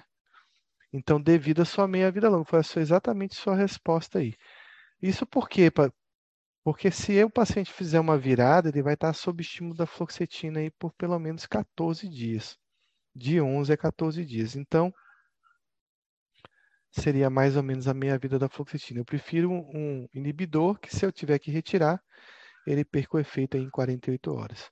Apesar disso, existe uma combinação muito aprovada nos Estados Unidos, que o Stahl gosta muito, que é uma combinação de tratamento de depressão bipolar utilizando olanzapina e fluoxetina. É, é, um comprimido que já vem junto com 6 a 12 miligramas de olanzapina e vem 25 a 50 miligramas de fluoxetina. Olha que interessante, eu sempre tive muito preconceito com, com essa prescrição. O Camate, por exemplo, ele, ele, ele não gosta muito dessa prescrição hoje. Né? Ele não gosta porque ele contraindica pelos efeitos metabólicos da olanzapina. Agora, uma, uma coisa interessante é que um tempo atrás, alguns meses atrás, eu tive dois ou três pacientes que eu não estava conseguindo resolver a depressão deles, é pacientes que não tinham acesso à lurazidona, e eu falei, eu vou tentar usar o lanzapina com fluoxetina, e deu certo. Os os três pacientes melhoraram bastante, né? Depois, claro, eu suspendi a fluoxetina. Isso significa o quê? Que você nunca deve dizer nunca para uma prescrição, uma combinação, para uma possibilidade, ela pode, para algum paciente, funcionar. Então, nós preferimos inibidores da recaptação de meia-vida curta. Eu, particularmente, gosto é, do estalopram, sertralina, citalopram, paroxetina e fluvoxamina. Eu gosto mais da sertralina e às vezes o estalopram quando eu quero escalonar em gotas.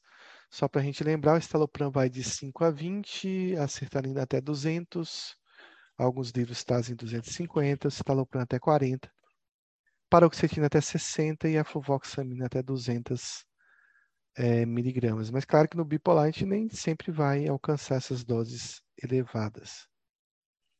Bom, e quanto aos outros antidepressivos? Será que eu posso utilizar um tricíclico? Então, todos devem ser evitados, tá? Principalmente os duais, tricíclicos e maus, eles devem ser evitados na depressão bipolar. Então, dual faz mais virada que inibidor. É, antidepressivos tricíclicos também fazem muita virada por ser incisivos e os imaus também deve ser evitado. Até porque o imal vai ter contraindicação com um monte de remédios que talvez você esteja utilizando. Bom, tem alguma exceção? Olha, nem o Camate traz, mas talvez, né, precisem de mais estudos. A mirtazapina, a trazodona e a vortioxetina possam ser remédios que tragam menos risco de uma virada. Então, de repente, pode ser que funcione. Qual medicação está associada com maior nível de evidência na literatura em monoterapia para tratamento da doença bipolar? Olanzapina, lítio, lamotrigina, quetiapina ou lurazidona.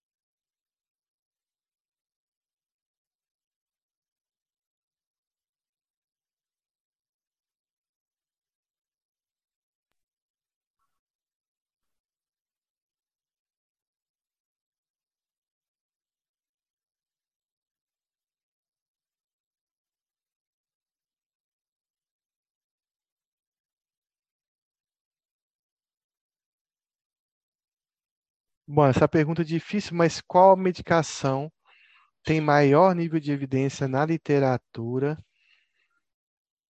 em monoterapia na depressão bipolar? E a medicação é a quetiapina. É a medicação mais estudada. É, pelo CAMAT, mas por todas as literaturas, tá? É, o lítio tem, teve evidência durante muito tempo, mas a, a, a quetiapina ultrapassou essas evidências. Então, talvez seja a medicação com maior evidência hoje em dia. A lurazidona, ela parece que está ultrapassando esse quadro e talvez ela se torne no futuro a, a quetiapina é, como o melhor antipsicótico, a melhor medicação antidepressiva aí no caso da depressão bipolar. Lembrar que, por exemplo, a, a ECT, ela tem uma eficácia muito grande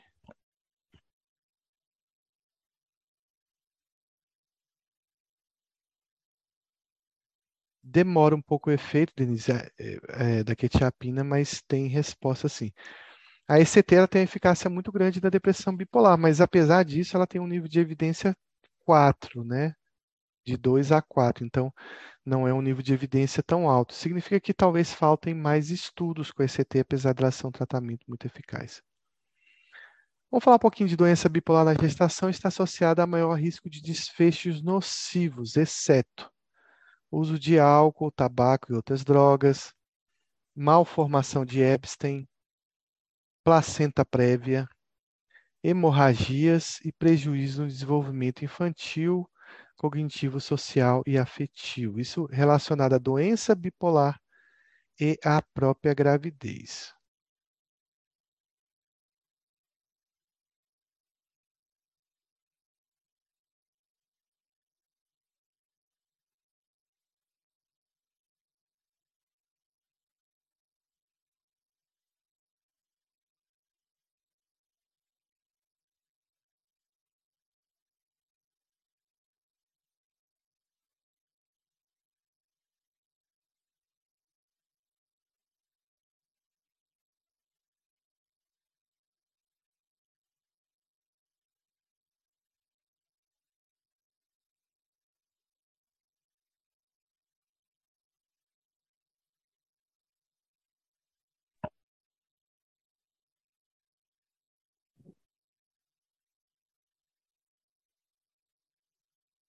Então vamos lá. Ó, o que está associado a maior risco de desfecho nocivo na gravidez aqui, que é exceto, é a malformação de Epstein, tá? A malformação de Epstein ela não está relacionada à doença bipolar, mas ela está relacionada ao uso do lítio no primeiro trimestre da doença bipolar. Então, o que, que a gente tem de desfecho da própria doença? O maior uso de álcool, drogas, né? Mais malformações congênitas, por exemplo, microcefalia, mais prematuridade, mais baixo peso ao nascer. Também nós temos mais placenta prévia, mais hemorragias e prejuízo no desenvolvimento infantil, tanto cognitivo, social e afetivo. Bom, e o mal de Epstein, ele está presente sim na gravidez do bipolar, mas é uma malformação ligada ao uso de lítio, que ocorre com o uso de lítio no primeiro trimestre, e não da doença em si. É, recentemente eu assisti uma palestra de doença bipolar que colocava que essa malformação é raríssima, que poderia usar o lítio, sim, na gestação, no primeiro trimestre, mas assim, quem é que vai ter coragem? Porque se o paciente tiver essa malformação, se a criança nascer com essa malformação, é bem complicado você assumir esse risco sozinho. Então, doença bipolar na gestação e seu tratamento marca alternativa incorreta. Na anomalia de Epstein, o risco absoluto é de um caso em mil gestações aproximadamente. O lítio deveria ser considerado um teratógeno relevante a manutenção do lítio no primeiro trimestre é particularmente indicada em gestante que apresenta TAB muito grave. Durante a lactação, a utilização do lítio é autorizada e o uso do lítio durante a gravidez está associado a maior risco de malformações congênitas cardíacas. Qual a alternativa incorreta?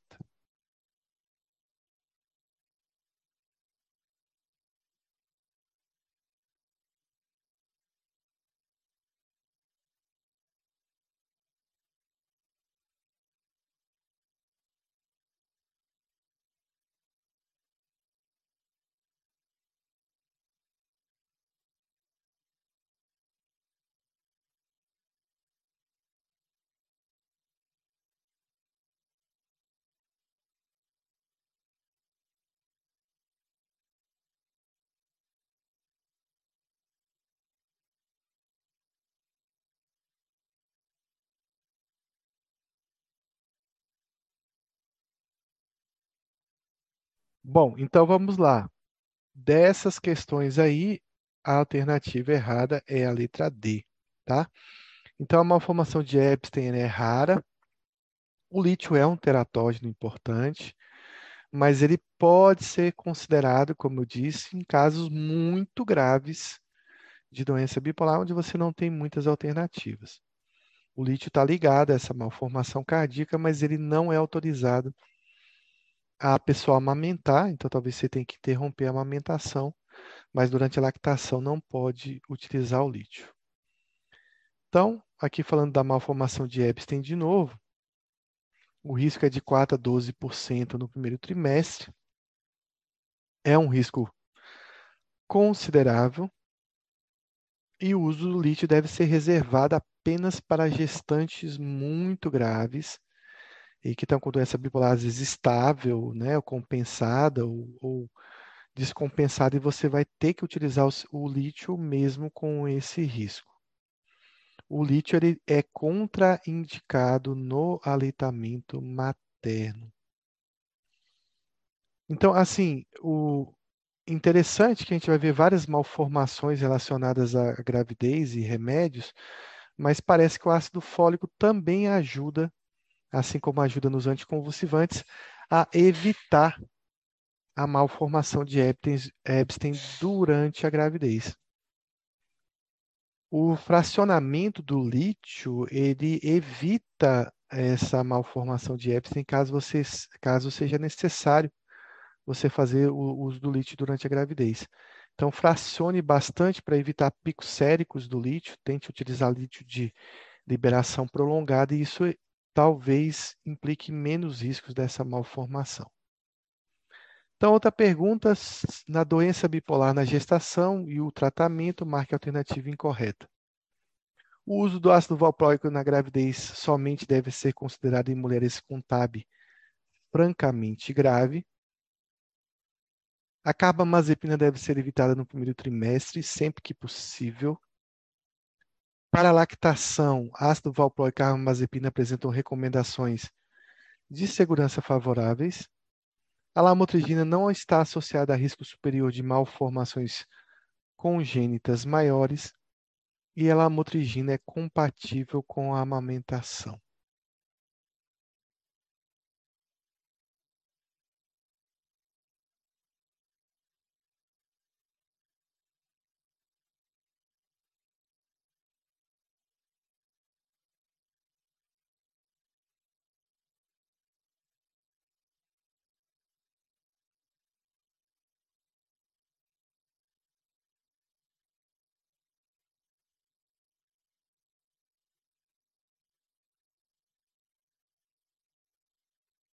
Pergunta difícil, né? Mas vamos pensar.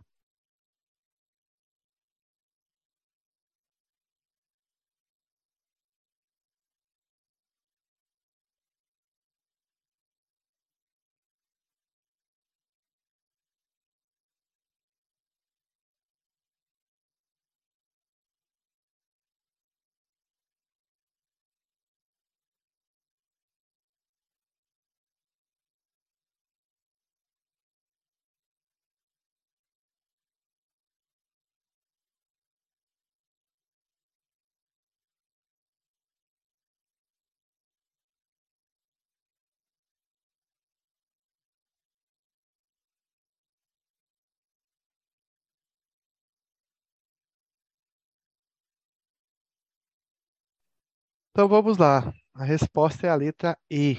A lamotrigina não é compatível com a amamentação, apesar de ela ser bastante utilizada durante a gestação. O ácido valproico pode ser considerado na TAB francamente grave, mas de forma geral, na doença bipolar, você deve evitar ácido valproico na gravidez, aliás, evitar ácido valproico na gravidez, por ele estar ligado a mecanismos de alteração da cognição da criança. A carbamazepina também deve ser evitada no primeiro trimestre. Varia de literatura, mas o ácido valproico e a carbamazepina podem ser favoráveis no aleitamento, e a gente vai comentar um pouco sobre isso. Então, o uso de valproato apenas em casos gravíssimos, sempre você deve tentar evitar. Eu, por exemplo, sempre troco por um antipsicótico. Acho que os antipsicóticos têm mais seguranças na, gra na gravidez que os anticonvulsivantes. A carbamazepina também deve ser evitada. O uso de oxcarbazepina menos ainda, né, porque é um remédio mais novo, tem menos estudos. E o uso de carbamazepina ácido valproico, eles estão associados à malformação do tubo neural na gravidez. Então é por isso que a gente deve evitá-los, principalmente no primeiro trimestre. São essas malformações, né? É, encefalocere, espinha bífida, anencefalia. O ácido, o ácido fólico, ele parece prevenir essas malformações, mas mesmo assim a gente recomenda não utilizar esses medicamentos. O uso de lamotrigina pode ser feito na gravidez, os neurologistas passam muito para a epilepsia. E o uso de lamotrigina ele está contraindicado no aleitamento materno. Ele pode ser feito apenas durante a gestação. O uso de lamotrigina está associado, por exemplo, a um, a um risco de racho cutâneo na criança após o nascimento. Então, por isso, evitar ele durante a, a, a amamentação. O uso de carbamazepina está indicado no aleitamento, talvez o, o ácido valproico mais do que a carbamazepina durante o aleitamento materno. Eu geralmente suspendo o aleitamento para não ter nenhum tipo de problema. Então, sobre a doença bipolar na gestação e seu tratamento, marque a alternativa incorreta. Antipsicóticos podem ser considerados opções estratégicas para o TAB. Em comparação com os atípicos, os típicos, como aloperidol, são considerados mais seguros. Olanzapina e quetiapina não têm identificado associação significativa com malformações congênitas maiores. E na lactação, antipsicóticos típicos como aloperidol não foram vinculados a efeitos adversos graves, frequentes ou graves nos lactentes. E olanzapina é incompatível com a amamentação.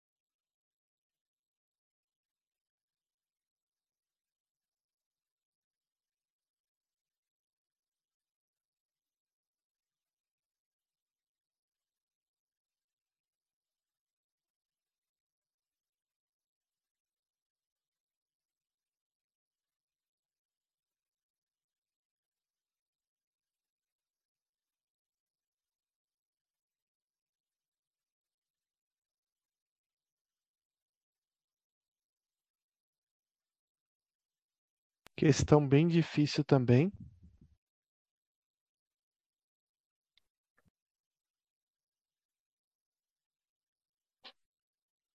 Então, a resposta dessa questão é a letra E. A olanzapina, ela é, nos últimos guidelines, considerado compatível com a amamentação. Então, vamos comentar um pouquinho isso. Então, os antipsicóticos são estratégias muito importantes aos anticonvulsivantes no TAB. Eu, por exemplo, dou preferência ao uso dos antipsicóticos em relação aos anticonvulsivantes e em relação ao lítio também. O haloperidol é um medicamento bastante seguro, apesar da tolerância ser menor.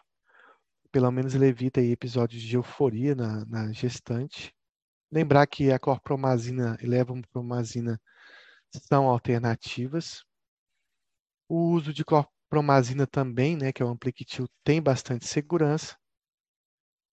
E também o uso da levomepromazina, que é o neosine, também tem um perfil ótimo de segurança na gestação. Bom, a dúvida é se esses remédios vão estabilizar bem o paciente, talvez estabilize muito mais para episódios de euforia com aloperidol e a levomepromazina e clorpromazina são remédios fracos, então a gente não tem certeza se o paciente vai ficar muito estável. A olanzapina tem sido considerada segura no uso da gravidez, né? A quetiapina também tem sido considerado seguro no uso da gravidez. Eu já tive gestantes bipolares que permaneceram com o uso da quetiapina e foi bastante tranquilo. Eu até prefiro a quetiapina do que a olanzapina. E durante a amamentação, a olanzapina parece ser o antipsicótico mais seguro também para uso nessas pacientes. Mas ainda é preferível você descontinuar o aleitamento para usar antipsicótico ou qualquer outro remédio nessa fase da vida. Então, ainda temos mais um tempo, então a gente vai continuar um pouco aqui. Então, vamos para um caso clínico.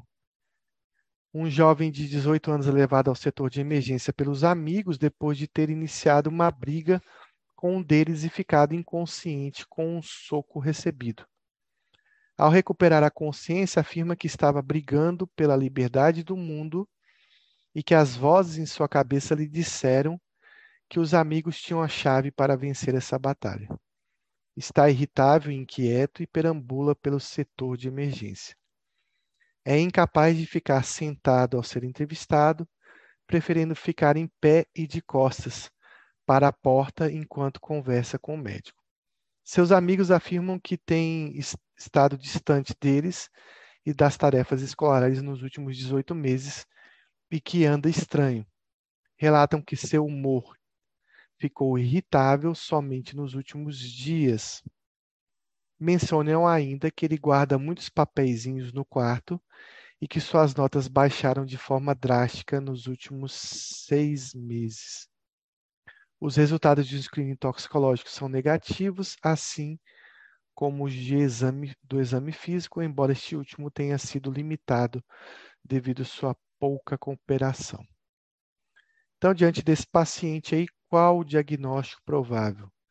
Transtorno bipolar com episódio maníaco, transtorno do humor devido a uma condição médica, é um transtorno esquizoafetivo, é uma esquizofrenia ou é um transtorno do humor induzido por substância.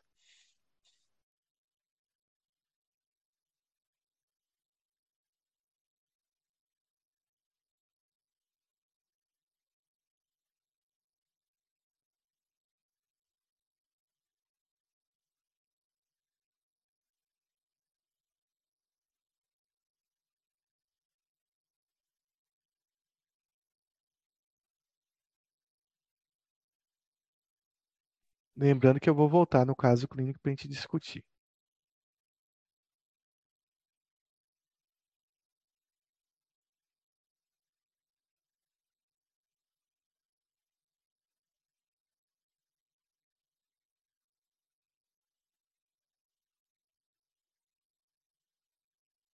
Igor marcou esquizofrenia, então vamos ver aqui de novo o caso clínico para a gente ter uma resposta.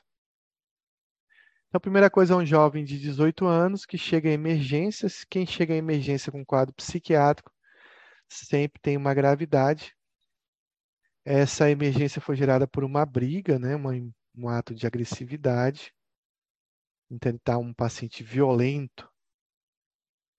Bom, é, essa violência dele está sendo gerada por um delírio, né? Então, um delírio de é, de grandeza, que ele está lutando pela liberdade do mundo, algo bem grande. E ele também tem aquilo de grandeza, ele também tem vozes na cabeça, então ele tem alucinações auditivas, né? Dizendo que os amigos dele tinham a chave para vencer essa batalha. É um paciente que está bastante irritável e inquieto, e que ele perambula pela emergência, então ele tem um humor irritável e tem essa agitação psicomotora. Então, o humor chama bastante atenção nesse caso, além dessa agitação e violência que ele tem. Bom, ele não consegue ficar sentado, né? Então ele tem que ficar andando, tem uma atitude meio estranha. Então ele tem uma agitação psicomotora tem uma atitude bizarra, opositora, negativista em relação ao entrevistador. Ele tem ficado distante nos últimos 18 meses e que ele andava estranho. Então tem um prejuízo funcional nos últimos, nos últimos 18 meses, mas que o humor dele ficou irritável nos últimos dias. Então tem um humor aí acentuado, né? Ele guarda uns papéis e umas anotações, além do prejuízo acadêmico. Então, ele tem um comportamento um pouco bizarro, e tem um prejuízo funcional. Não tem uso de drogas e também não tem nada no exame físico desse paciente. Então, não é uma condição médica e também não é um uso de substância. Então, qual o diagnóstico? Bom, pessoal, realmente fica em dúvida se esse paciente aí, pelo tempo, 18 é, semanas, né? Ele está estranho, mas considerando, considerando o humor dele, opa, Igor estava certo aqui, ó. 18 meses, né? É muito tempo, né? Eu acho que deve ser 18 semanas. Então, o diagnóstico ali provável é um diagnóstico de esquizofrenia. É uma questão difícil, porque o humor dele está bastante alterado. O fato é que sempre você vai ficar nesses dois diagnósticos, bipolar ou esquizofrenia. Só o tempo, como diz Kreplin, é que no, vai dizer para você ao longo do tempo que esse paciente tem. Se ele vai voltar à eutimia, se ele vai ficar com algum sintoma residual. Então, tem outro caso aqui, uma mulher de 24 anos com um diagnóstico de transtorno bipolar. Opa, passei sem querer. Episódio maníaco é tratado com um estabilizador do humor, o lítio, e haloperidol, um antipsicótico. Então, qual desses medicamentos deve ser interrompido primeiro quando sua condição estabilizar? Então, diz que ambos devem ser interrompidos simultaneamente depois que a condição estabilizar. O haloperidol deve ser interrompido devido ao risco de efeitos colaterais extrapiramidais. O haloperidol deve ser interrompido devido ao risco de dependência. O lítio devido ao risco de lesão renal. E o lítio deve ser interrompido devido ao ganho de peso.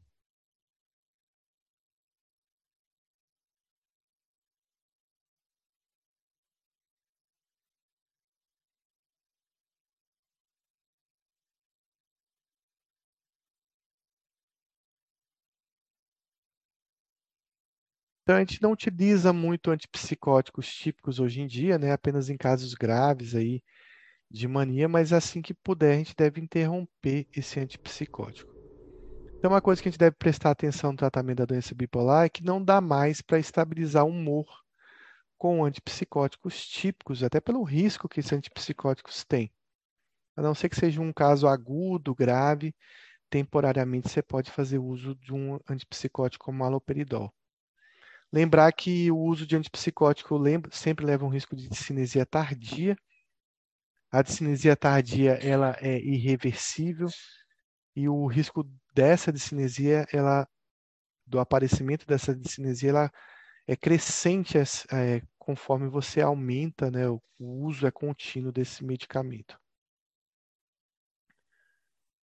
Pode ser utilizado no tratamento da mania aguda, exceto acenapina, risperidona, lamotrigina, oxcarbazepina e aripiprazol,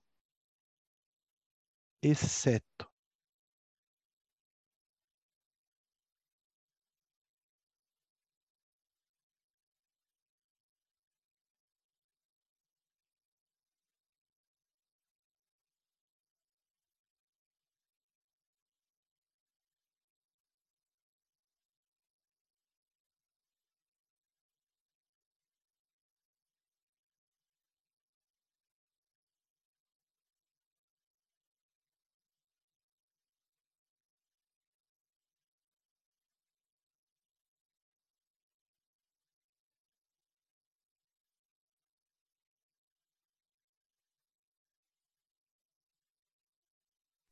Bom, todo mundo respondeu aí a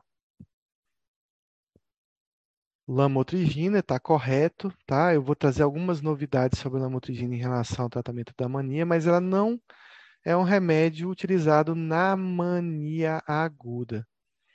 Ela é um remédio que pode ser utilizado até adjuvante para profilaxia de mania, mas não na mania aguda. Então, quem trata um episódio de mania? Se o paciente chegar em mania no hospital, em algum lugar, quais são as medicações que tratam um episódio de mania. São é apenas essas aqui: o lítio, o valproato, a carbamazepina, a oxcarbazepina e os antipsicóticos de forma geral. Não entra aqui lamotrigina, não entra aqui topiramato, não entra aqui nenhuma outra medicação. São apenas esses aí que a gente deve considerar. Claro que num caso de mania aguda, eu vou precisar de antipsicóticos potentes, como olanzapina, risperidona, às vezes até um haloperidol. Não dá para ficar tentando tratar mania com aripiprazol, que você vai demorar muito a remitir esse quadro. Até que a tiapina, às vezes, demora. Precisa de um guideline para tratar? Se a gente lembrar disso, não. Mas é claro que a gente vai conversar sempre sobre alguns guidelines e eu vou trazer o, o CAMAT em breve. Bom, qual você prefere? Então, eu prefiro tratar o quadro de mania com risperidona. Sempre eu tento remitir o paciente com risperidona. Por que risperidona? Porque ele é incisivo e não precisa titular. Então, não preciso ficar fazendo dosagem, não preciso ficar fazendo doses crescentes, eu não preciso de um período de adaptação do paciente. Então, prefiro tirar logo ele da fase de mania e depois eu resolvo o que, que eu vou estabilizar. Tem gente que gosta de tratar a mania com lítio, tem gente que gosta de tratar a mania com ácido valproico, mas aí é todo aquele trabalho de titulação, de adaptação, de fazer dosagem, que num paciente mania franca é complicado você ficar. Já é complicado. A adesão, você imagina fazer todo esse controle de medicamentos. Como segunda opção, eu sempre também gosto da olanzapina, porque ela também é incisiva e também eu não preciso titular.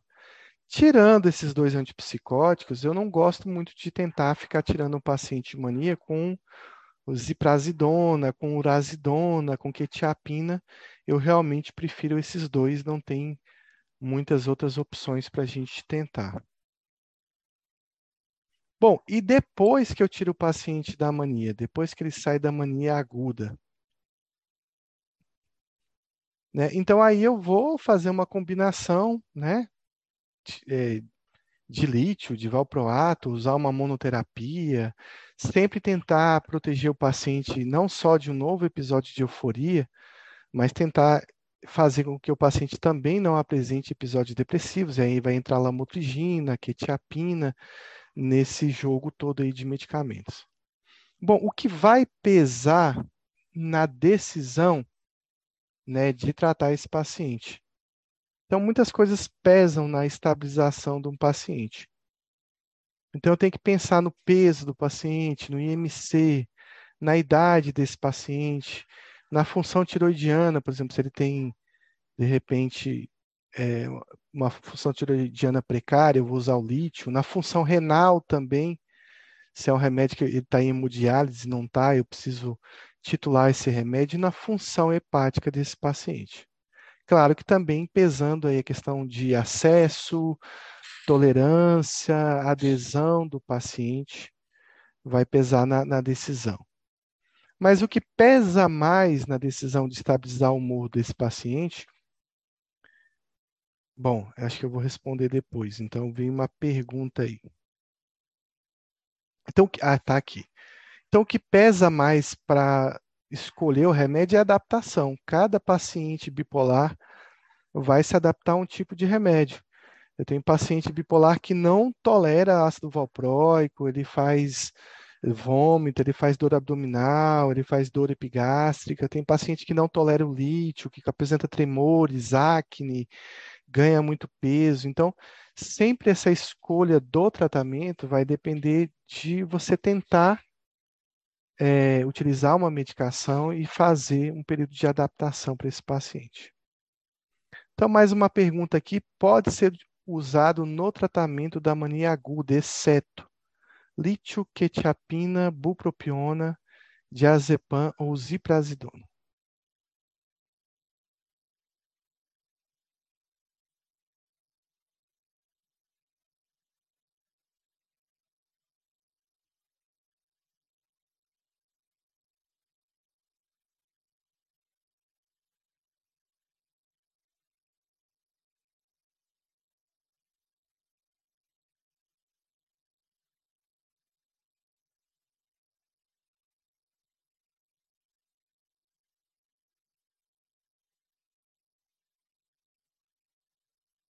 Bom, muita gente pensa assim, não, posso usar lítio, posso usar quetiapina? Pode. Posso usar ziprasidona? Sim. Não é o que eu recomendei ali pela questão da gravidade do quadro.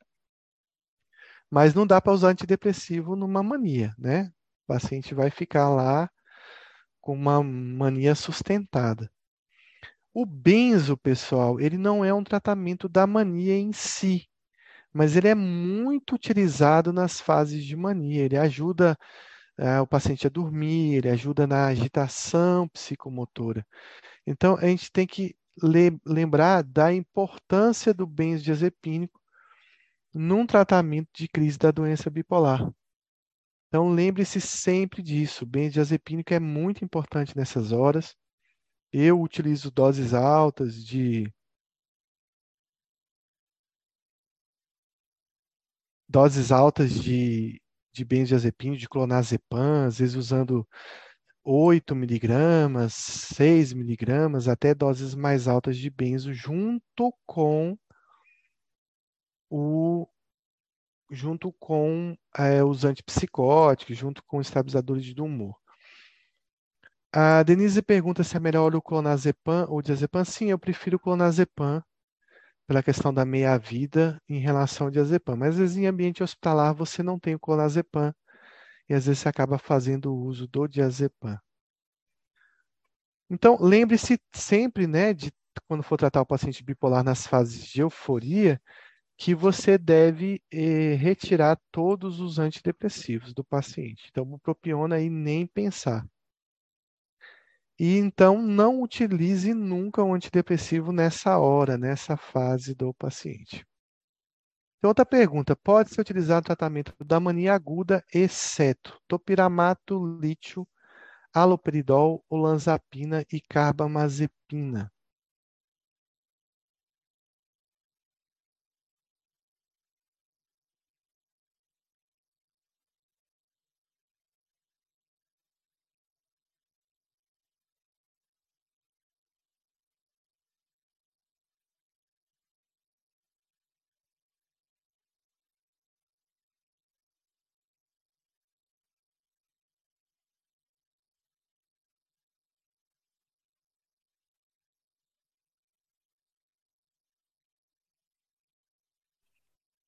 Então, muita gente acreditava que o topiramato é um excelente estabilizador de humor, o topiramato teria um efeito estabilizador, mas o topiramato é um péssimo estabilizador de humor.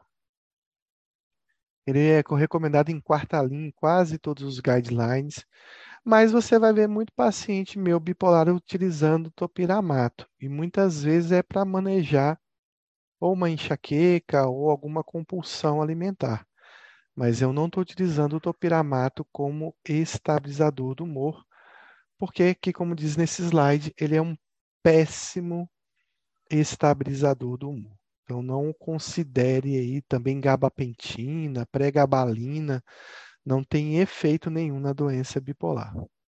Mas ele ajuda muito na manutenção do peso em alguns pacientes que podem ter um benefício com o uso do topiramato associado à sua prescrição.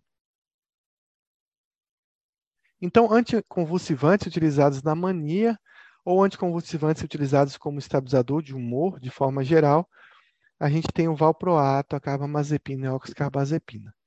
Lembrando que eles não são bons antidepressivos.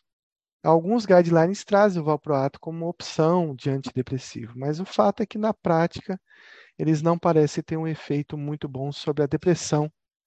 Eles parecem ter um efeito melhor sobre controle de elação de euforia. Então, aqui uma pergunta: pode ser utilizado no tratamento profilático da mania, acena, exceto acenapina, risperidona, lamotrigina, oxcarbazepina e carbamazepina?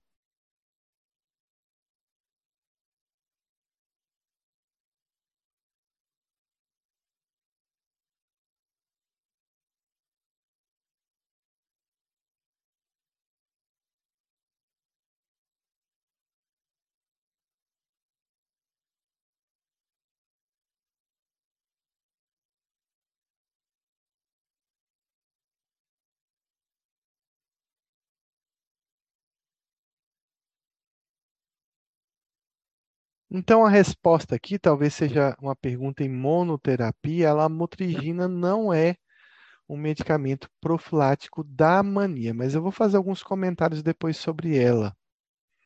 A acenapina, pessoal, é um antipsicótico atípico, sublingual, da família das pinas, ou seja, da família da olanzapina, da quetiapina. E ela pode ser utilizada, sim, no tratamento profilático da mania. Então, aqui falando um pouco sobre o tratamento da manutenção, são sim os remédios que a gente utiliza na fase aguda. Então, se eu quero evitar um novo episódio de mania, eu tenho que usar lítio, valproato, carbamazepina, oxcarbazepina e também os antipsicóticos. Então, qualquer um desses, imunoterapia ou combinado, eles vão estar evitando que o paciente tenha um novo episódio de mania. Bom, estabilizar, o que eu queria comentar sobre lamotrigina, não sei se vai vir um slide, mas eu já vou comentar. A lamotrigina tem se mostrado como adjuvante, tá? Um bom remédio para evitar mania. Então, ele parece ser melhor, por exemplo, imagine um paciente que usou lanzapina está com o humor estabilizado e você quer evitar que ele faça um episódio de mania. Parece que a olanzapina combinada à lamotrigina ou valproato combinada à lamotrigina tem um efeito mais benéfico que esse remédio de imunoterapia. Agora, a lamotrigina sozinha ela não vai conseguir estabilizar o humor para a fase de elação. Estabilizar o humor não é fácil, é encontrar aí uma agulha no palheiro. Na teoria parece que sim, mas existe aí muitos vieses em relação a esse a essa utilização. Então tudo depende de adaptação do paciente é, se adaptar e muitas vezes são vários remédios que são utilizados. Então, quanto tempo né, leva para você achar uma receita ideal? Em geral, você vai ter que fazer várias tentativas de adaptação. Podem ser dias, meses, às vezes talvez anos, para você conseguir encontrar esse equilíbrio. E isso deve ser passado para o paciente, deve ser discutido em relação a essa dificuldade que a gente tem de encontrar essa receita de bolo. Então, informe sempre o paciente que pode ser que haja várias trocas, várias mudanças, é, que ele pode apresentar episódios da doença. Uh, os, os estabilizadores do humor, ou seja, a receita ideal, ela pode reduzir em 50% as crises da doença bipolar. Muitas vezes vai reduzir o número de episódios, a frequência, é, a frequência dos episódios, a duração e a gravidade do episódio. Então, muitos pacientes que fariam quadros de mania psicótica com o uso do remédio podem fazer apenas quadros de hipomania, por exemplo. Então, mais uma pergunta: pode ser utilizado no tratamento profilático da mania, exceto lítio, quetiapina, bupropiona, brexpiprazol e ziprazidona? Essa questão está fácil, né?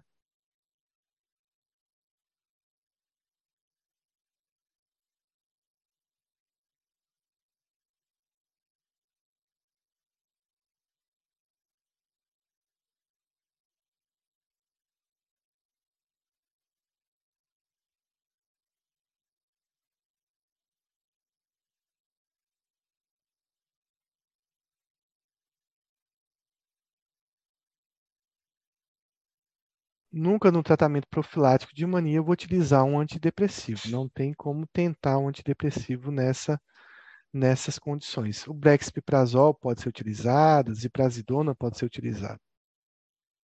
Então, os 10 mandamentos desse tratamento da doença bipolar. Então, a gente deve avaliar a função tiroidiana, como eu falei, a gente pode usar lítio. A gente deve buscar sempre a remissão completa e não deixar o paciente com sintomas cognitivos e do humor, ou seja, um, um quadro subsindrômico. A gente deve interromper os usos de antidepressivos, principalmente nesse paciente que tem risco de viradas, nos episódios mistos e cicladores também. Sempre evitar o uso de antidepressivo como primeira escolha, tanto da depressão como na fase de manutenção. Interromper sempre o uso de antidepressivo quando você tiver uma remissão completa de um episódio depressivo. A gente está só repetindo os mandamentos. Evitar antidepressivos em pacientes que são cicladores rápidos, isso é muito importante. Evitar os antidepressivos quando o paciente tenha feito um episódio de mania ou hipomania recente, pelo menos nas primeiras duas semanas, mesmo que ele esteja num episódio depressivo. Evitar o uso de antidepressivo em monoterapia, lembrar que o medicamento deve proteger tanto da fase de mania quanto da fase de depressão. E sempre que for utilizar antidepressivo, nunca utilizar sozinho, sempre com o estabilizador do humor. E por final, sempre você vai ter que ter o apoio da família na condução desse tratamento. O primeiro passo do tratamento é então suspender qualquer substância desestabilizadora. Né? Então, algum antidepressivo também deve ser tomado cuidado com alguns psicoestimulantes, e a cafeína aí pode ser um remédio, uma substância que talvez você tenha que pedir para o paciente interromper ou diminuir bastante. Mas se ele estiver utilizando Venvance, lisdexanfetamina, metilfenidato, você deve ter bastante cuidado com esse paciente. Bom, tem algumas questões aqui de prova, vou fazer algumas já são 22 e 20, a gente responde umas duas ou três e, e interrompe, o pessoal já deve estar cansado. Os seguintes fatores têm se associado a mau prognóstico para pacientes com transtorno do humor, exceto longa duração dos episódios, sintomas psicóticos, história de mau ajustamento social pré-mórbido, início tardio ou início precoce.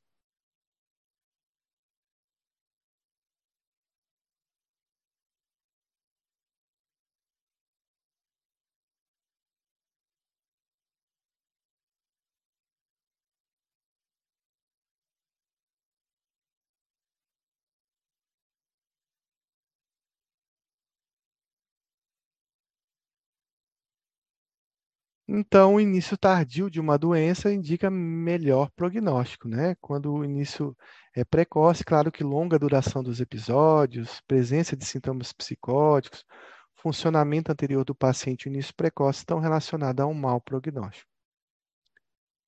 Vamos responder mais essa? Mulheres que apresentam episódio de psicose pós-parto têm risco aumentado para desenvolvimento de que doença? Esquizofrenia, transtorno esquizoafetivo, transtorno delirante persistente, transtorno bipolar do humor ou depressão maior.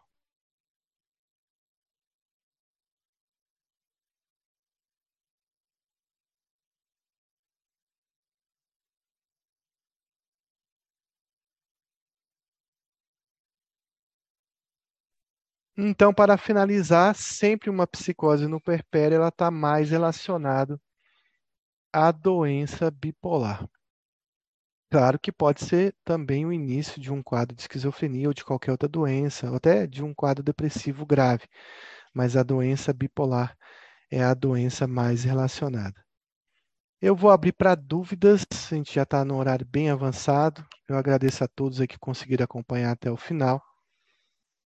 E se não tiver dúvidas, a gente encerra por aqui. Um bom descanso a todos. Espero que tenham gostado aí. A gente vai trazer novidades na próxima aula, principalmente do Camate.